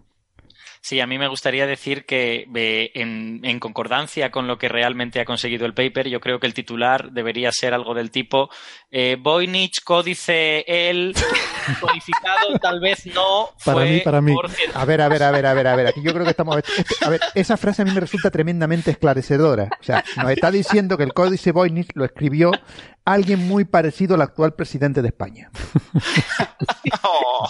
Esa es la expresión, probablemente un antepasado muy lejano de él que ya se comunicaba de esa manera. Yo creo que es, este Bueno, perdón la broma, demuestra el chiste político, lo siento, no volverá a suceder. que- de- demuestra que el códice Vonich lo escribió Yoda. Ahí está. Que También eso- puede ser, también puede ser. Ahí está. No, eso es lo que te está diciendo que Google Translate busca, busca interpretar las cosas. Eh, tú- yo tengo que leer esto, si está en hebreo yo lo tengo que leer y lo leo y se acaba. Y lo No, hay una- traduzco. Hay una, razón por la que, por la que sucedía esto, de, de que los eh, hablantes nativos no lo entendían y Google Translate sí. Es que Google Translate asume que puedes cometer errores ortográficos. Entonces, Y te, lo- te sugiere, ¿no? Exacto, te sugiere algunas cosas. Eh, De hecho, ellos dicen, después de corregir un par de posibles errores, sale esta frase, ¿no? Y que es una frase que, a ver, para, para la manera de, ah, de escribir así un poco historiada y, y grandilocuente de esta época, no es totalmente absurda, ¿eh? Desde luego en el siglo XXI parece que sea una cosa imposible. Pero bueno, en el siglo XV, pues Yo, ser. iba, yo iba a decir eso. O sea, a mí la frase, yo hasta le puedo ver sentido. A, a mí me cuesta más entender el Quijote, por ejemplo, eh, original. No, sí, no pero date entiendo nada. de que- Pero, es que- pero aquí, eh, fíjate, es que lo que está diciendo es que ella le hizo recomendaciones al sacerdote y luego esto de hombre de la casa, de mí y de la gente puede interpretarse como que era el que mandaba. O sea, que era el, el, el hombre. O que hizo recomendaciones al sacerdote que era hombre de la casa y también hizo recomendaciones, me las hizo a mí y a la gente, porque no sabemos la categoría gramatical, porque Claro. depende de la lengua, pues los objetos cambian. Claro, y además aquí aparece una objeto, coma que aquí aparece una coma que es la que guía mi interpretación, pero en el original no hay comas. O sea que Claro. efe- efectivamente, sí, tienes razón. A ver, A mí lo que me mosquea es que de 10 páginas me pone solo esta frase. Mm, Sí, es Ponme más para yo ver si el contexto... O sea, lo que me da a entender es que probablemente no hay un contexto, eh, ¿cómo se dice?, que tenga sentido, ¿no? Meaningful. No, o sea, a mí me da que estamos razonando fuera de recipiente, que deberían leerlo. tío. Vale. Si solo te han puesto eso, es que todo lo demás de las 10 páginas no se entiende absolutamente nada. Claro. Y esto se entiende además corrigiendo, que por qué, por qué vas a corregir. Sí. ¿Entiendes? Vamos a hacer esta corrección, pero ¿por qué vas a corregir? Se entienden palabras después de, donde, después de, de esa traducción tan estupenda de esa frase, después habla de los unigramas, que hay palabras a lo largo del texto que podrían ser leídas a través del hebreo, pero tampoco nos asegura que sean hebreas. ¿Sabéis lo que, lo que quiero decir? Claro. Sí, y sobre todo, juntas no construye la frase, no hay sintaxis. ellos, ellos digamos que asumen, vale, hemos hecho, puede que hayamos hecho un descifrado parcial, ¿no? No, no estamos de verdad consiguiendo encontrar lo que dice esto, pero vamos a ver qué palabras salen aquí. Y ellos dicen, bueno, pues en la sección herbal esta, en la sección de herborística, pues aparecen una serie de palabras relacionadas con la naturaleza, que es razonable que aparezcan, pero son tan genéricas, o sea, quiero decir, si apareciese eh, hoja, tallo, eh, agua, regar, pero es que aparecen cosas como eh, granjero, estrecho, luz, aire.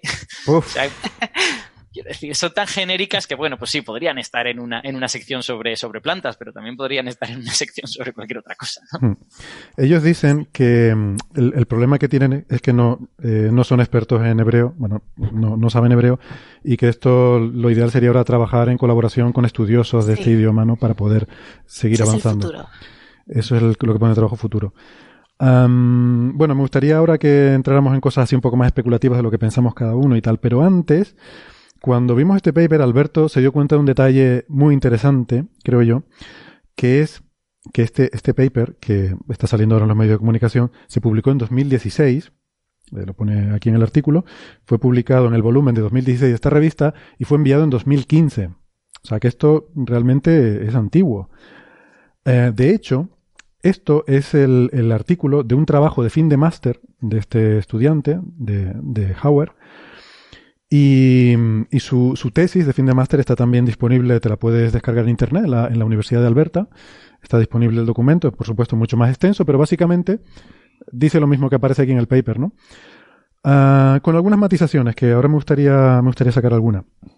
Pero bueno, lo primero que pensamos es, entonces, ¿por qué es noticia esto ahora? Porque efectivamente hay una nota de prensa de la universidad de hace cuatro o cinco días, no sé cuándo era, del veintipico de enero, y mm, se, hace esta nota de prensa, ¿no? Entonces, bueno, estuvimos ahí divagando eh, o intentando, no sé, especular sobre por qué esto se había sacado ahora. Y al final, mm, pues dije, como, como no conseguíamos encontrar una razón clara, le dijimos, vamos a escribirle a esta gente, a ver si nos contestan. Y le escribimos a los autores y efectivamente no, nos respondieron eh, rápidamente. Y, lo que nos dijeron es que, ah, mira, aquí sí, está, el 24 de enero fue la, el, cuando se sacó la nota de prensa. Dice, el interés que hay en los medios sale de que se hizo una nota de prensa el día 24 de enero, preparado por la Facultad de Ciencias de la Universidad de Alberta. Dice, a veces las, notas de prensa mm, ocurre o se hacen mucho más tarde de que se publica el artículo. Dice, además, yo estaba de sabático en Valencia cuando se publicó el artículo. Esto, esto es el director de tesis. Alberto, estaba por ahí por tu tierra sí, yo vi, a un señor que cargaba con un códice muy antiguo y, le intenté seguir, pero me dio esquinazo. No sé, igual, igual era este señor. ¿No lo viste en el Starbucks ahí con un manuscrito que olía a cuero? y, le, y le hice recomendaciones a él, hombre de la casa, a mí y a la gente. Ay, Dios. Bueno, nada, dice, dice, el proyecto era parte del trabajo de investigación de máster de, Bradley Howard, así que, bueno, se incluyó en su tesis y hay algunos detalles adicionales que están en la tesis y tal. Bueno. pues nada, que esto, esto ha salido hace más de un año, pero como es una revista oscura, nadie se había hecho eco de, de este trabajo. Eh, ¿Han, seguido trabajando en la cosa, en esto? Porque no, no te comenta ahí nada de si han seguido. No, no comenta que hayan seguido y no he visto más, más trabajos de esto, o sea que no, no lo creo, no lo creo. Vaya. Una pena que se quede así, ¿eh? Sí, sí, hombre, supongo que no es una pista para... que todavía. Yo creo que es una pista para gente que, que se quiera dedicar a esto y, seguir investigando, ¿no? este este miembro de la comunidad Voynich eh, que mencionaba antes, eh, Francisco Violat, que escribió este artículo en Fronteras de la Ciencia, pues él mismo no lo sabía, estaba poniendo que lo puso en su perfil de Facebook hace unos días que, que acababa de ver este, este trabajo y que, que, bueno, que era una tontería, que no habían traducido nada y tal. Bueno, con lo cual básicamente estamos de acuerdo, no han traducido nada. Es más, en el, me estuve leyendo el máster de este chico, de Howard, y es curioso porque hay una frase que él pone que no aparece en el paper. En la parte de la introducción a Voynich, donde habla del trabajo previo, empieza a contar otros intentos anteriores que ha habido de traducción que han sido fallidos, ¿no? Lo que se llaman espejismos, o sea, gente que pensó que lo, lo haya podido traducir y luego resulta que no. Y, y en este contexto, en la introducción, dice, nosotros no afirmamos haber descifrado ninguna parte del manuscrito. Eh, lo que hacemos es que nos enfocamos eh, principalmente en el análisis del texto con el objetivo de identificar el lenguaje subyacente a este texto. ¿Vale? O sea, que ellos mismos lo dicen así en el, Por lo menos el trabajo de tesis, luego en el paper no lo dicen.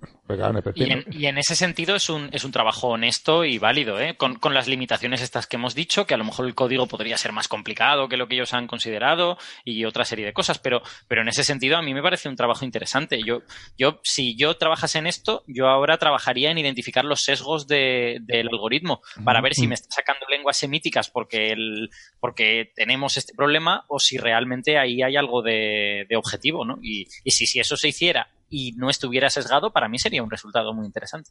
A mí me parece sesgado también, sería un trabajo de, vale, no, no podemos tirar por ahí, tenemos que tirar por otro camino. Sí, perdón, que te Sí, sí. No, no, eh, perfecto. Sí, sí, me parece. Solo iba a decir que me parece un trabajo estupendo. Yo lo leí y me. De hecho, me entusiasmó. Me dieron ganas de. Parece sencillo todo esto. Me dieron ganas de ponerme a hacer un programa en Python que importe unos diccionarios y, y se dedique ahí a hacer eh, un ajuste de mínimos cuadrados a todo lo que hay en, en el documento ese. Y te acabará recomendando K-pop.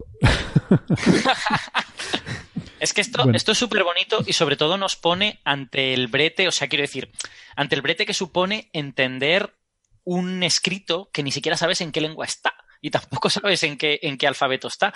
Que Ahí está. El códice Voynich es podemos considerar que es un es una anécdota. Y probablemente aunque algún día lo descifremos que parece complicado pues seguramente no será nada del otro mundo. Pero tenemos ahí eh, textos antiguos por ejemplo los textos los textos etruscos que están escritos en un alfabeto que es una variante de, del alfabeto griego de la época pero que no tenemos ni idea de cuál es la estructura lingüística del etrusco que no tampoco estamos del todo seguros si las letras son exactamente los mismos sonidos que eran para los griegos o si es un poco diferente y entonces la gente está eh, durante decenios, siglos, rompiéndose los cuernos para ver si entiende esos textos y es un, y es un trabajo casi imposible. Pero en este caso el etrusco sabemos que tiene significado hmm. y que hay algo coherente detrás. Aquí es que también tenemos la duda de que, bueno, sí, parece que hay algo porque sigue algunas reglas pero a lo mejor es un tipo poniendo mi mamá me mima 40 veces y además cambiando el, orden. Sí, es que es el problema, que aquí parece que hay un intento eh, deliberado de eh, ofuscar, ¿no? No, obfuscation, ¿no? Eh, que complica todo. Esa es la palabra lo, cual tampoco es, lo cual tampoco es históricamente sorprendente, porque estamos hablando del siglo XV, el principio del Renacimiento en Italia, y es cuando empiezan a. O sea, todavía es pronto para hablar de órdenes secretas y de todas estas cosas, los rosacruces y toda esta historia llegarían en el siglo XVI-XVII, pero bueno, empiezan a suceder estas cosas, ¿no? Leonardo da Vinci en el siglo XVI usaba, usaba cifrados para que la gente no lo entendiera. Entonces, esto se empieza a poner de moda y, no es manera, extraño que, sea de esta época. Pero de todas maneras, los cifrados de la época tampoco eran tan complicados. O sea, eran sustituciones simples o a lo mejor un poquito complejas. Estaba la cifra. Ay, ¿cuál era? No me acuerdo, perdón. Que voy a hablar de memoria y voy a meter la pata, pero me voy a callar la boca entonces. Pero los cifrados no eran tan tan complejos porque para nosotros tener tantos problemas para intentar obtener lo que dice aquí, el cifrado debería ser muy, muy avanzado a su época. a, lo mejor a menos que sea un lenguaje inventado. En pero ese caso, como no conoces el lenguaje de base, eh, eso lo, complica todo. A lo mejor el cifrado es simple, a lo mejor simplemente un No, si el cifrado fuera simple ya habría caído. A lo mejor solamente, no, solamente por, por, ¿cómo se llama esto? Por análisis de frecuencias habría caído el cifrado enseguida. Te dice, uy, este es el análisis de frecuencia que sigue, yo qué sé. Pero tienes que saber el idioma. que se hablaba en el Báltico en el siglo XIII y luego lo cambiaron un poquito. Se habría, habría salido, habría salido el cifrado. Pero es que, pero es que puedes hacer movidas. Es decir, las, dos, las dos más evidentes, movidas es el término científico. Las, dos, más evidentes que, puedes hacer es eh, que, por ejemplo, le puedes añadir caracteres arbitrarios eh, que no forman parte del significado. Entonces, no sé, pues cada tres caracteres de verdad añado cinco que me los invento. Y son sí, pero, pero eso se puede romper, eso se puede romper. No pudo, yo creo que se puede romper, no es, no es tan complicado. Hasta que tú no llegas a la sustitución múltiple utilizando, yo qué sé, libros de, código, hmm. libros de un solo uso, e, es, todo lo que no sea un libro de un solo uso se puede, se puede romper. Tenemos la potencia suficiente para romperlo, creo. Creo. si tiene sentido lo que hay debajo, claro un, cifrado modernamente muy complicado como el de la máquina Enigma, que es un, es un cifrado polialfabético en el que tú sustituyes tu alfabeto por otro, este a su vez por otro y este a su vez por otro más, esos, esos cifrados están casi descartados, porque suelen dar lugar a eh, frecuencias uniformes en los diferentes caracteres. Y eso no se ve en el códice Voynich.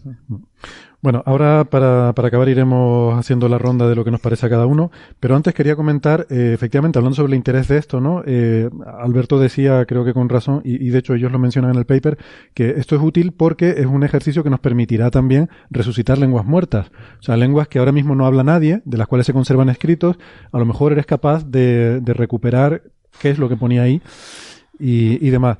Otra posibilidad, si resoplas con esto, lo que viene ahora te es va que necesitas una piedra roseta para, para lenguas antiguas que no hablaba nadie Sí. más. Otra posibilidad, que es todavía más especulativa, es lo que tú comentabas de este trabajo de máster al que fuiste tribunal, que eh, trabajaba sobre esto y lo justificaba como una forma, si algún día tenemos contacto con una civilización alienígena, pues tenemos que saber cómo poder eh, eh, descifrar, ¿no? ¿Cómo era la película esta? Había una, una película hicieron hace poco eso, ¿no? Sobre cómo La llegada, comunicarnos. Arrival. Arrival, exactamente. Ah, sí, no, no la he visto. En, en mi opinión, la mejor película del año 2016. A mí Ah, me pues entusiasma. tengo que verla, tengo que verla entonces. Tiene, tiene cosas eh, discutibles, pero, pero yo- tiene una idea súper potente, muy bien, muy bien elaborada. Bueno, mientras sea un poquitito mejor que Interstellar, yo estaré contento. A mí me, me pareció, me pareció original eh, esa película. Bueno, volviendo a esto. Bueno, de todas maneras, eso me parece altamente discutible, ya que si los extraterrestres se quieren poner en contacto con nosotros, utilizarán un código lo más sencillo posible y no nos mandarán el manuscrito Voynich. Ya, pero a lo mejor no quieren, pero les interceptamos las comunicaciones. Bueno, de sí, bueno, pero estoy suponiendo estelar, que interceptamos comunicaciones, pero Bueno. si interceptamos comunicaciones, jamás en la vida seremos capaces de descifrar lo que dice. Vale, pues esto es. Esto no es lo que- tenemos nada en común con ellos. No somos, seríamos, seríamos incapaces de descubrir nada. Vale. Bueno, nada, alguna Pues cosita, vamos- pero poco más. Venga, vamos entonces a, ir acabando con este tema. Eh, vamos a ver qué, qué es lo que cree cada uno que es el código Voynich. Eh, yo quiero hacer dos apuntes antes que eso, que es uno de ellos, que mm, hay una, mm, ¿cómo se llama? Una ah, transcripción que, que hicieron un par de investigadores de, de la Universidad de Birmingham y de la ESA, que se llama EVA, EVA, para asignar a cada uno de los caracteres Voynich un, un carácter, eh, digamos, de nuestro alfabeto latino, y entonces se le se pone en una forma, bueno, que más o menos podemos expresar a la hora de, de referirnos. Y eh, cuando haces eso te das cuenta, como dice en el artículo este de Fronteras de la Ciencia, que hay una cosa muy extraña, que es que además de haber repeticiones extrañas en las palabras, también hay repeticiones de palabras que no son naturales en nuestros idiomas. Eh, y por ejemplo, aquí cita una frase, dice del folio 108, línea 31, dice algo así como, a ver, esto va a sonar muy ridículo, pero tengo que decirlo. Keol, sheodi, kokedi, kokeedi, kokeoi, cuotedi, otedi, kokedi, kokeedi, kokal. Uy, Eh, no lo has dicho bueno. bien. Me parece que a mí que el Necronomicron no se va a abrir. Esto, claro, parece así como una cosa muy rara. Hay que decir que no quiere decir que el Voynich suene a esto, ni muchísimo menos, sino que haciendo esta transcripción, cambiando las letras de esta forma, que podría ser totalmente incorrecto, puede ser de otra forma completamente diferente, pero se ve esas repeticiones de palabras mm, repetidas o incluso cambiando alguna cosita de una palabra a otra. Y esto no parece algo lógico que tú tengas en un, en un texto. Si fuera No es realmente. nada natural. Es, es muy antinatural esto que acabas de leer. Muy, muy Exactamente. poco natural. Sin embargo, a mí me recuerda a algo y por ahí va a ir la teoría que yo voy a exponer. Por eso quería, por eso quería comentarlo. Ay, Dios mío, ¿qué irás a decir? Entonces, bueno, vamos a empezar aquí alrededor de la mesa. Bernabé. Bien, yo tengo la impresión de que no es ruido lo que tenemos ahí. No es ruido porque si fuese ruido no tendríamos, por ejemplo, las cosas que acabas de sacar tú, por ejemplo. O nos saldrían las palabras de... de- que nos salió la traducción aquella de... ¿Quién era? El sacerdote y su santa madre, ¿no? O sea, no me preguntes cómo es. Eh, pero yo sigo pensando que es una troleada épica. ¿Tú crees que es una troleada? No creo que es una troleada épica y es el alcalde el que elige que sean los vecinos y es el vecino el alcalde que quiere que sea. Vale. Eh, Albert- ah, por cierto, por cierto, debo decir también en honor a la verdad que, mm, que este Voyniches ilustre, eh, Francisco, ¿cómo es? Violat, él, él también cree que esto no tiene sentido y que nunca se descifrará porque, porque no tiene sentido. Así que va en esa, va en esa línea también. Alberto, ¿tú qué opinas? Pues yo. A, a mí de verdad me cuesta creer una troleada de 240 páginas. No, es que, quiero decir, puede, puede ser la obra de un loco, ¿Vale? Esto, esto lo compro. Puede ser la obra de una persona que está mal de la cabeza y que entonces se dedica a hacer, a hacer dibujitos en unas páginas y después a rellenarlo con cosas, ¿vale? Eso lo puedo comprar. Pero si no es la obra de un loco, a mí me cuesta creer que es una troleada. Y en ese caso, tengo que apostar por una lengua natural porque no me creo que en el siglo XIV, en el siglo XV, principios, se hiciese una lengua artificial de la que solo sobreviviera una transcripción con un alfabeto inventado. me parece muy raro. Entonces yo apostaría por una lengua natural con un código verdaderamente extraño y que a lo mejor servía para comunicarse a alguna pequeña comunidad de la que no ha quedado noticia, algún, pues yo que sé, alguna secta o alguna cosa de astrólogos o algo por el estilo. Oh, dulce niño del verano que no ha estado nunca en los foros de internet. Pero en el siglo XV no había. no, me refiero yo que, que Anda, que no hay trolls dedicados a, Pero dedicados, dedicados, ¿eh? Que años y años. puede poner mucha dedicación, sí. Carlos, ¿cuál es tu opinión? Yo voy un poco a secundar, Alberto. Es que además, si mal no recuerdo, la, digamos, la cadena de dueños, los primeros, era pues toda gente del mundillo de la alquimia y, y entonces es gente que un poco, o sea, no cuesta mucho imaginar que podrían haber utilizado un tipo de código para ocultar sus, sus escritos, que además era bastante frecuente en la, época, vamos. Mm. María. A mí me gusta la hipótesis de, de, Alberto, que es difícil que sea una lengua inventada, pero, pero también estoy de acuerdo con Bernabé, que es una troleada, es el, el objetivo. me cuesta decidirme, pero quería comentar una cosa que se me ha pasado antes respecto a, a los dibujos que habéis dicho que eran unos dibujos muy rudimentarios y que he leído también que son dibujos de plantas que no existen, mm. excepto dos o tres que, que se utilizan para eh, no alquimia, sino pues con componentes un poco venenosos que se utilizan en, para remedios misteriosos. Que, y he leído en uno de estos papers, uno del 2013, que por qué esas dos sí y las demás no, no existían, como como encuentra el error o, una especie de juego intelectual puede ser. Es que por eso, por eso no hay que descartar que sea la obra de alguien que estuviese mal de la cabeza y que mezclase, mezclase cosas que había leído, que había visto, con otras que le venían a la cabeza o por el estilo. Yo no creo que sea del todo descartable. Que él creyera que son así o que te pidiera busca las que son verdad y las que no. Una especie de enigma. Y a este respecto quería comentar también una cosa que, he leído en, el, en este paper al principio, cuando habla de los posibles sistemas de cifrado que, que se han podido llevar a cabo, y dice que también ha probado la esteganografía. Y eso me parece muy, muy chulo por hablar así coloquialmente, porque lo aprendí yo en una novela hace, hace tiempo cuando era pequeña. La este, esteganografía viene del, tiempo. del griego, esteganos, que es oculto, y bueno, grafía, que es de escribir que es diferente de la criptografía. Y lo, lo leí en una novela que se llamaba mm, la, la, no sé la conocéis, la librería 24 horas del doctor Penumbra. Lo que pasa es que os voy a spoilear tremendamente porque la esteganografía no es, no es cambiar, cambiar las letras o codificar un texto, sino incluir un mensaje dentro de una imagen o dentro de un mismo texto, por ejemplo, escribir otras letras en pequeñito debajo de las, de las letras que tenemos escritas, mm. o por detrás, las letras de detrás, o en una imagen introducir unas frases en los ojos. Ese, ese tipo de, de cifrado también lo han tenido en cuenta los, los autores de este paper. Me parece muy, muy meticuloso y muy concienzudo. Y también os quería recomendar otra novela de que leí cuando era pequeña, sí, pero se llama, es un, es un nombre raro, ¿eh? Es una obra real, que la vais a buscar en Google ahora mismo. Se llama Hipnerotomaquia polifili. ¿La habéis oído una vez? Lo he tenido en mis manos en la Biblioteca Nacional de, de Madrid. Es el, como el sueño de Polífilo, pero la eso es una obra real, ¿vale? Del, de Colonia. Clásica, entiendo. Sí, eso es una obra que existe, Hipnerotomaquia polifili. Y la novela es la, El enigma del cuatro, de Ian Caldwell.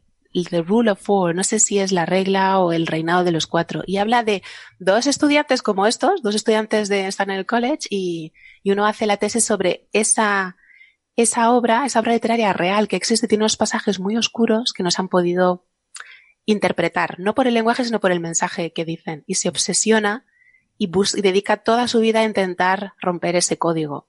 Y nada, solo quería comentar que me había recordado que era un poco un paralelismo. Tengo, tengo que decir, relacionado con esto de la esteganografía que has dicho, me parece que eh, una técnica esteganográfica también es la de eh, las letras que conforman el mensaje de verdad es una cada 27 letras. Cojo la primera, 27 letras después, tal, y esa es una técnica utilizada bastante en Cábala. Los, los textos cabalísticos y las interpretaciones. Volvemos al hebreo. Exacto, volvemos al hebreo, volvemos a la Edad Media, a la Baja Edad Media, en donde la cábala era bastante, en donde la cábala era bastante popular, y de hecho, una, un ejemplo clásico de esto es un rabino que yo creo que fue en el siglo XVIII, fue, fue ya después de esto, que descubrió que si coges los cinco textos de la Torá, de lo que nosotros llamamos el Pentateuco, si coges la primera letra, o, o no, si miras de 50 letras en 50 letras, todos pone Torá. En los, cinco, en los cinco textos del Pentateuco, cogiendo de 50 en 50, encuentras la palabra Torah. Y ellos lo, lo, consideraban como una prueba de que esto lo había escrito Dios, ¿no? Y que estaba dejando mensajes ocultos dentro de, dentro de esos libros y tal y cual. Entonces, bueno, que quiero decir que no hay que descartar que, que haya un mensaje de este estilo y que todas estas repeticiones un poco absurdas que vemos sea porque tenían que rellenar. Reinando. ¿no? Sí, no, Bueno, vale. Sí, pero bueno, hay que tener cuidado porque eso también es una técnica muy magufa de cogemos, cogemos la Biblia y cada 10 Sí. letras o cada 20 o cada 30 y acabas encontrando Harry Potter escrito en la Biblia si no tienes cuidado. Sí, sí, sí, ef- efectivamente es muy resbaladizo, ¿eh? Tienes que encontrar una manera de, de que esto no sea un sesgo tuyo y tal y cual, pero, pero bueno, que, que esas técnicas se han usado históricamente y además coincide con la época, con lo que tampoco es eh, descabellado. Y la rejilla que decíamos antes, la rejilla de Cardano, es que no sé si es Cardano o Cardana, consiste en una cartulina con unos agujeros, unas perforaciones, y en esos huecos yo escribo el mensaje que quiero poner. Por ejemplo, Alberto, quedamos a las 7 en el bar, que no te oigan los otros.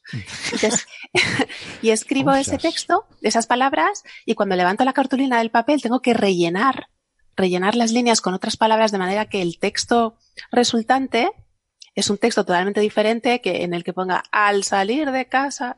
Mm. En vez de solamente puedo ver las sílabas que conforman el mensaje secreto poniendo la, la rejilla encima con las perforaciones. Claro. Pero ese, ese parece un método difícil de aplicar a Voynich porque Sí, sí. no forma una buena rejilla el texto. Eh, No. Pero bueno, eh, quiero decir, Sí, eh, sí, todo- sí, tienes razón por las líneas, pero es por, Sí, pero esto fue por una de las cosas que se han, me ha hecho pensar.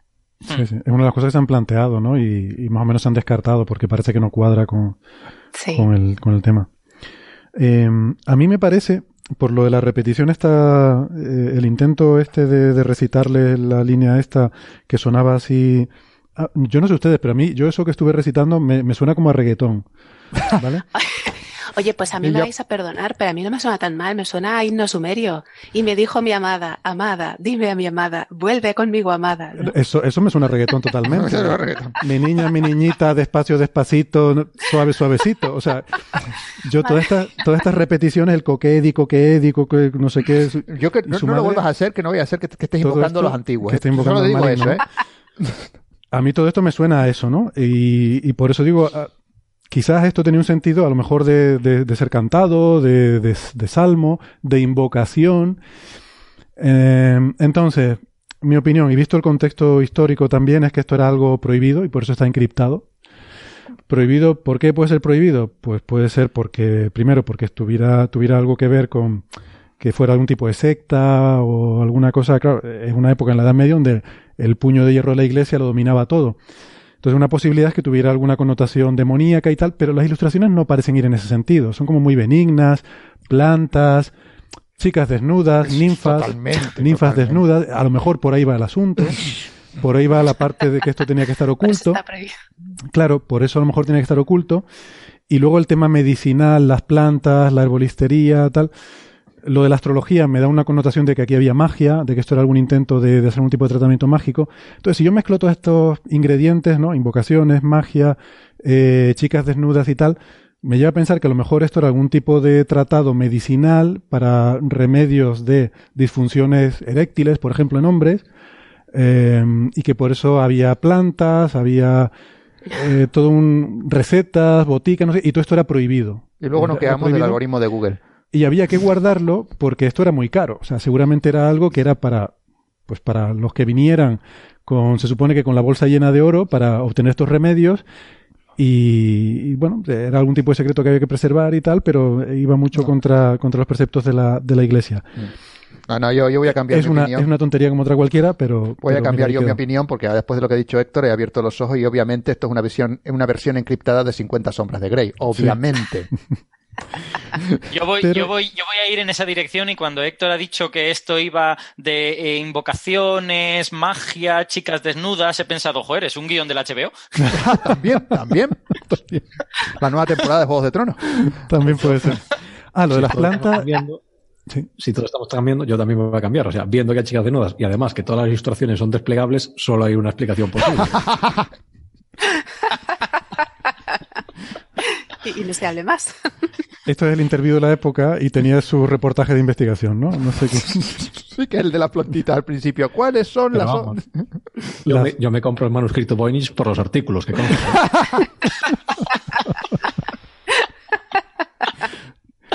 Qué grande. Sí, El- la- por cierto, no sé, no sé si lo mencionaba alguno de ustedes o lo leí en el artículo. Las plantas no existen, salvo algunas, y las que no existen eh, están como mezcladas flores de una planta con hoja de otra, con tallo de otra. sí, sí, sí, ya lo dije, me ¿no? pregunto, sí, me pregunto si esto no será también que también está encriptada la planta. Quiero decir que esto es una receta de, de cosas medicinales o tal, pero claro, no te va a poner el dibujo ahí para que cualquiera lo lea y se haga idea de que esta es la planta que necesitas. A lo mejor eh, tienes que coger la flor de la página tal con el tallo de la página no sé cuánto y la hoja de la página no sé qué y esa es la planta que hay que usar para, no sé, Yo solo digo que este programa va a ser caldo de magufo. bueno. Pues Yo creo, yo creo que esa hipótesis nos devuelve a la idea de que el que lo escribió estaba mal de la cabeza.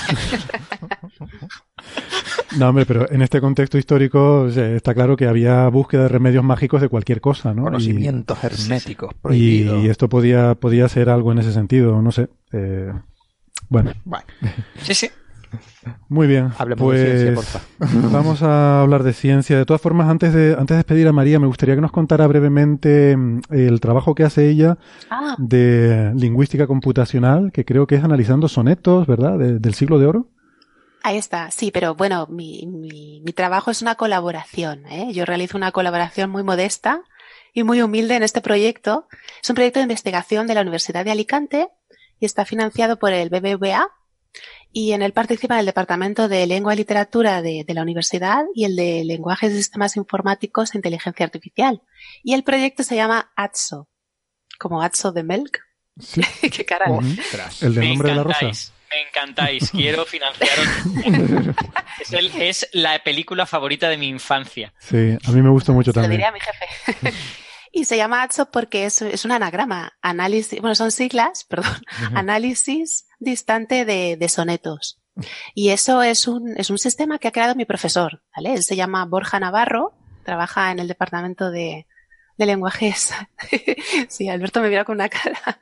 Él se llama Borja Navarro Colorado, es profesor de la Universidad de Alicante y él ha creado este sistema en Python que, que analiza la métrica de los sonetos del siglo de oro.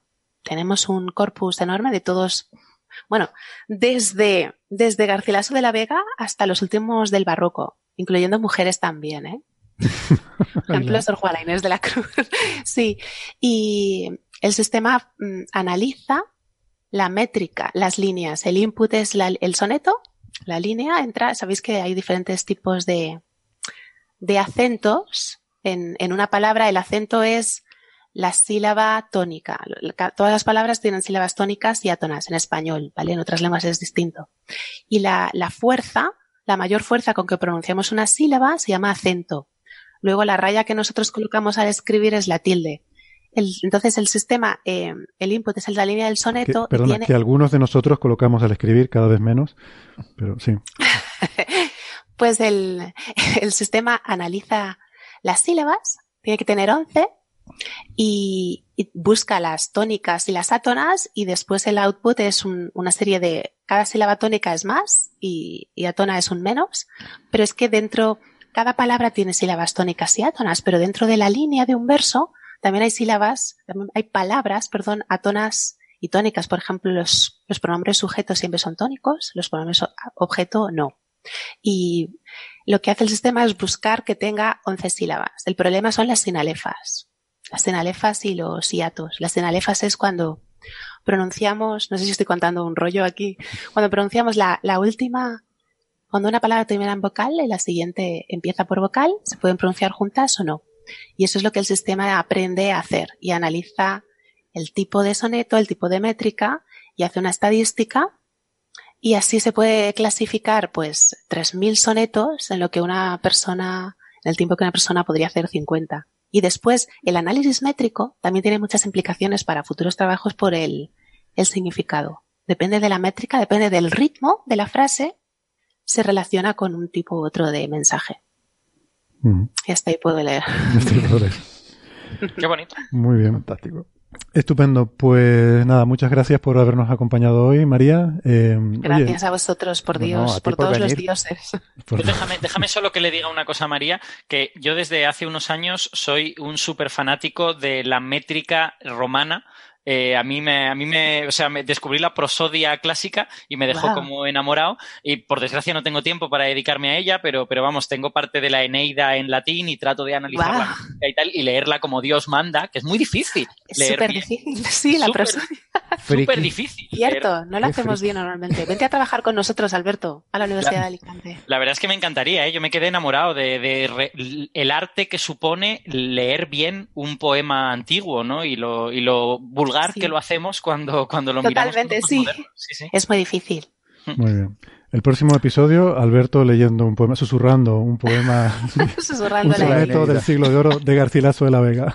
No, no, no, no, de la Neida, como lo lee en latín. Muy bien, muchas gracias María. Ahora seguimos con otro tema. gracias a vosotros. Para mí es un honor y un privilegio estar aquí. No, me lo creo. Gracias, muchísimas gracias. Todo no, no, que va, el honor es nuestro, hombre, tener a alguien que, sepa de verdad de lo que está hablando cuando hablamos de cosas de Por Dios. un abrazo muy fuerte, muchas gracias. Un abrazo, hasta, luego. Chao. Hasta luego. Bueno, seguimos. Eh, la verdad que igual nos hemos extendido mucho con la cosa del códice. Les pido disculpas, pero no, no me animaba yo a cortar. Eh, me parecía fascinante toda esta discusión y no me animaba a cortar ni a una vez que ni a, el tema. Ni a María, ¿no? Para, para una vez que además hay gente que sabe lo que habla, pues la verdad que da gusto. Sí, sí. Quien conociera a María, María, María. Venga, vamos a, mm, vamos a hablar de física un poco. Mm, hay un artículo que ha salido estos días en Physical Review Letter, eh, publicado por investigadores de, bueno, de Estados Unidos, fundamentalmente la Universidad de Princeton, de University of California Santa Cruz, em, también de París, del Institut d'Astrophysique de París y del MIT. Eh, el artículo está liderado por Jonah Herzog Arbeitman em, en Physical Review Letters.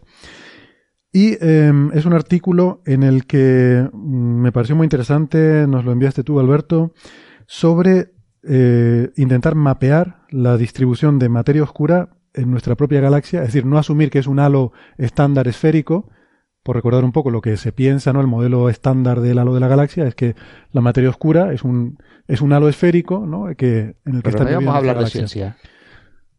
Eh, perdón, perdón la broma. Perdón la broma, lo siento. Yo, yo pensaba que tú de cosas de galaxias entendías. no, pero has, tenido que nombrar la materia oscura. Era una broma, ¿eh? Bueno, pues, pues nada, ¿qué les ha parecido? ¿Han podido echarle un vistazo? Eh, no sé, Alberto, por ejemplo, tú que nos lo enviaste, ¿nos hace un resumen? Mm, vale, como, queráis. Eh, sí, yo le, he echado un vistazo y a mí me, a mí me pareció interesante la idea a primera vista porque la, cosa es, eh, pensamos que en el universo existe esta materia oscura, ¿vale? Que, que, no podemos ver directamente porque no interacciona fácilmente con nosotros. Sin embargo, es importante para la formación de estructuras y para otras cosas.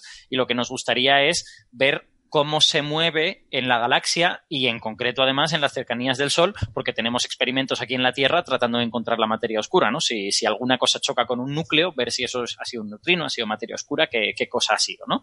Entonces, para eso te viene bien saber cuál es la velocidad local de la materia oscura, ¿no? En qué dirección vienen, si hay más en una dirección que en otra y todas estas cosas. Pero eso no lo puedes saber, porque la materia oscura por definición no la ves y no puedes, y no puedes saber nada de ella. Entonces, ¿Hay alguna manera de que tú cojas algo que sí puedes ver y que eso te dé una indicación de cómo se mueve la materia oscura?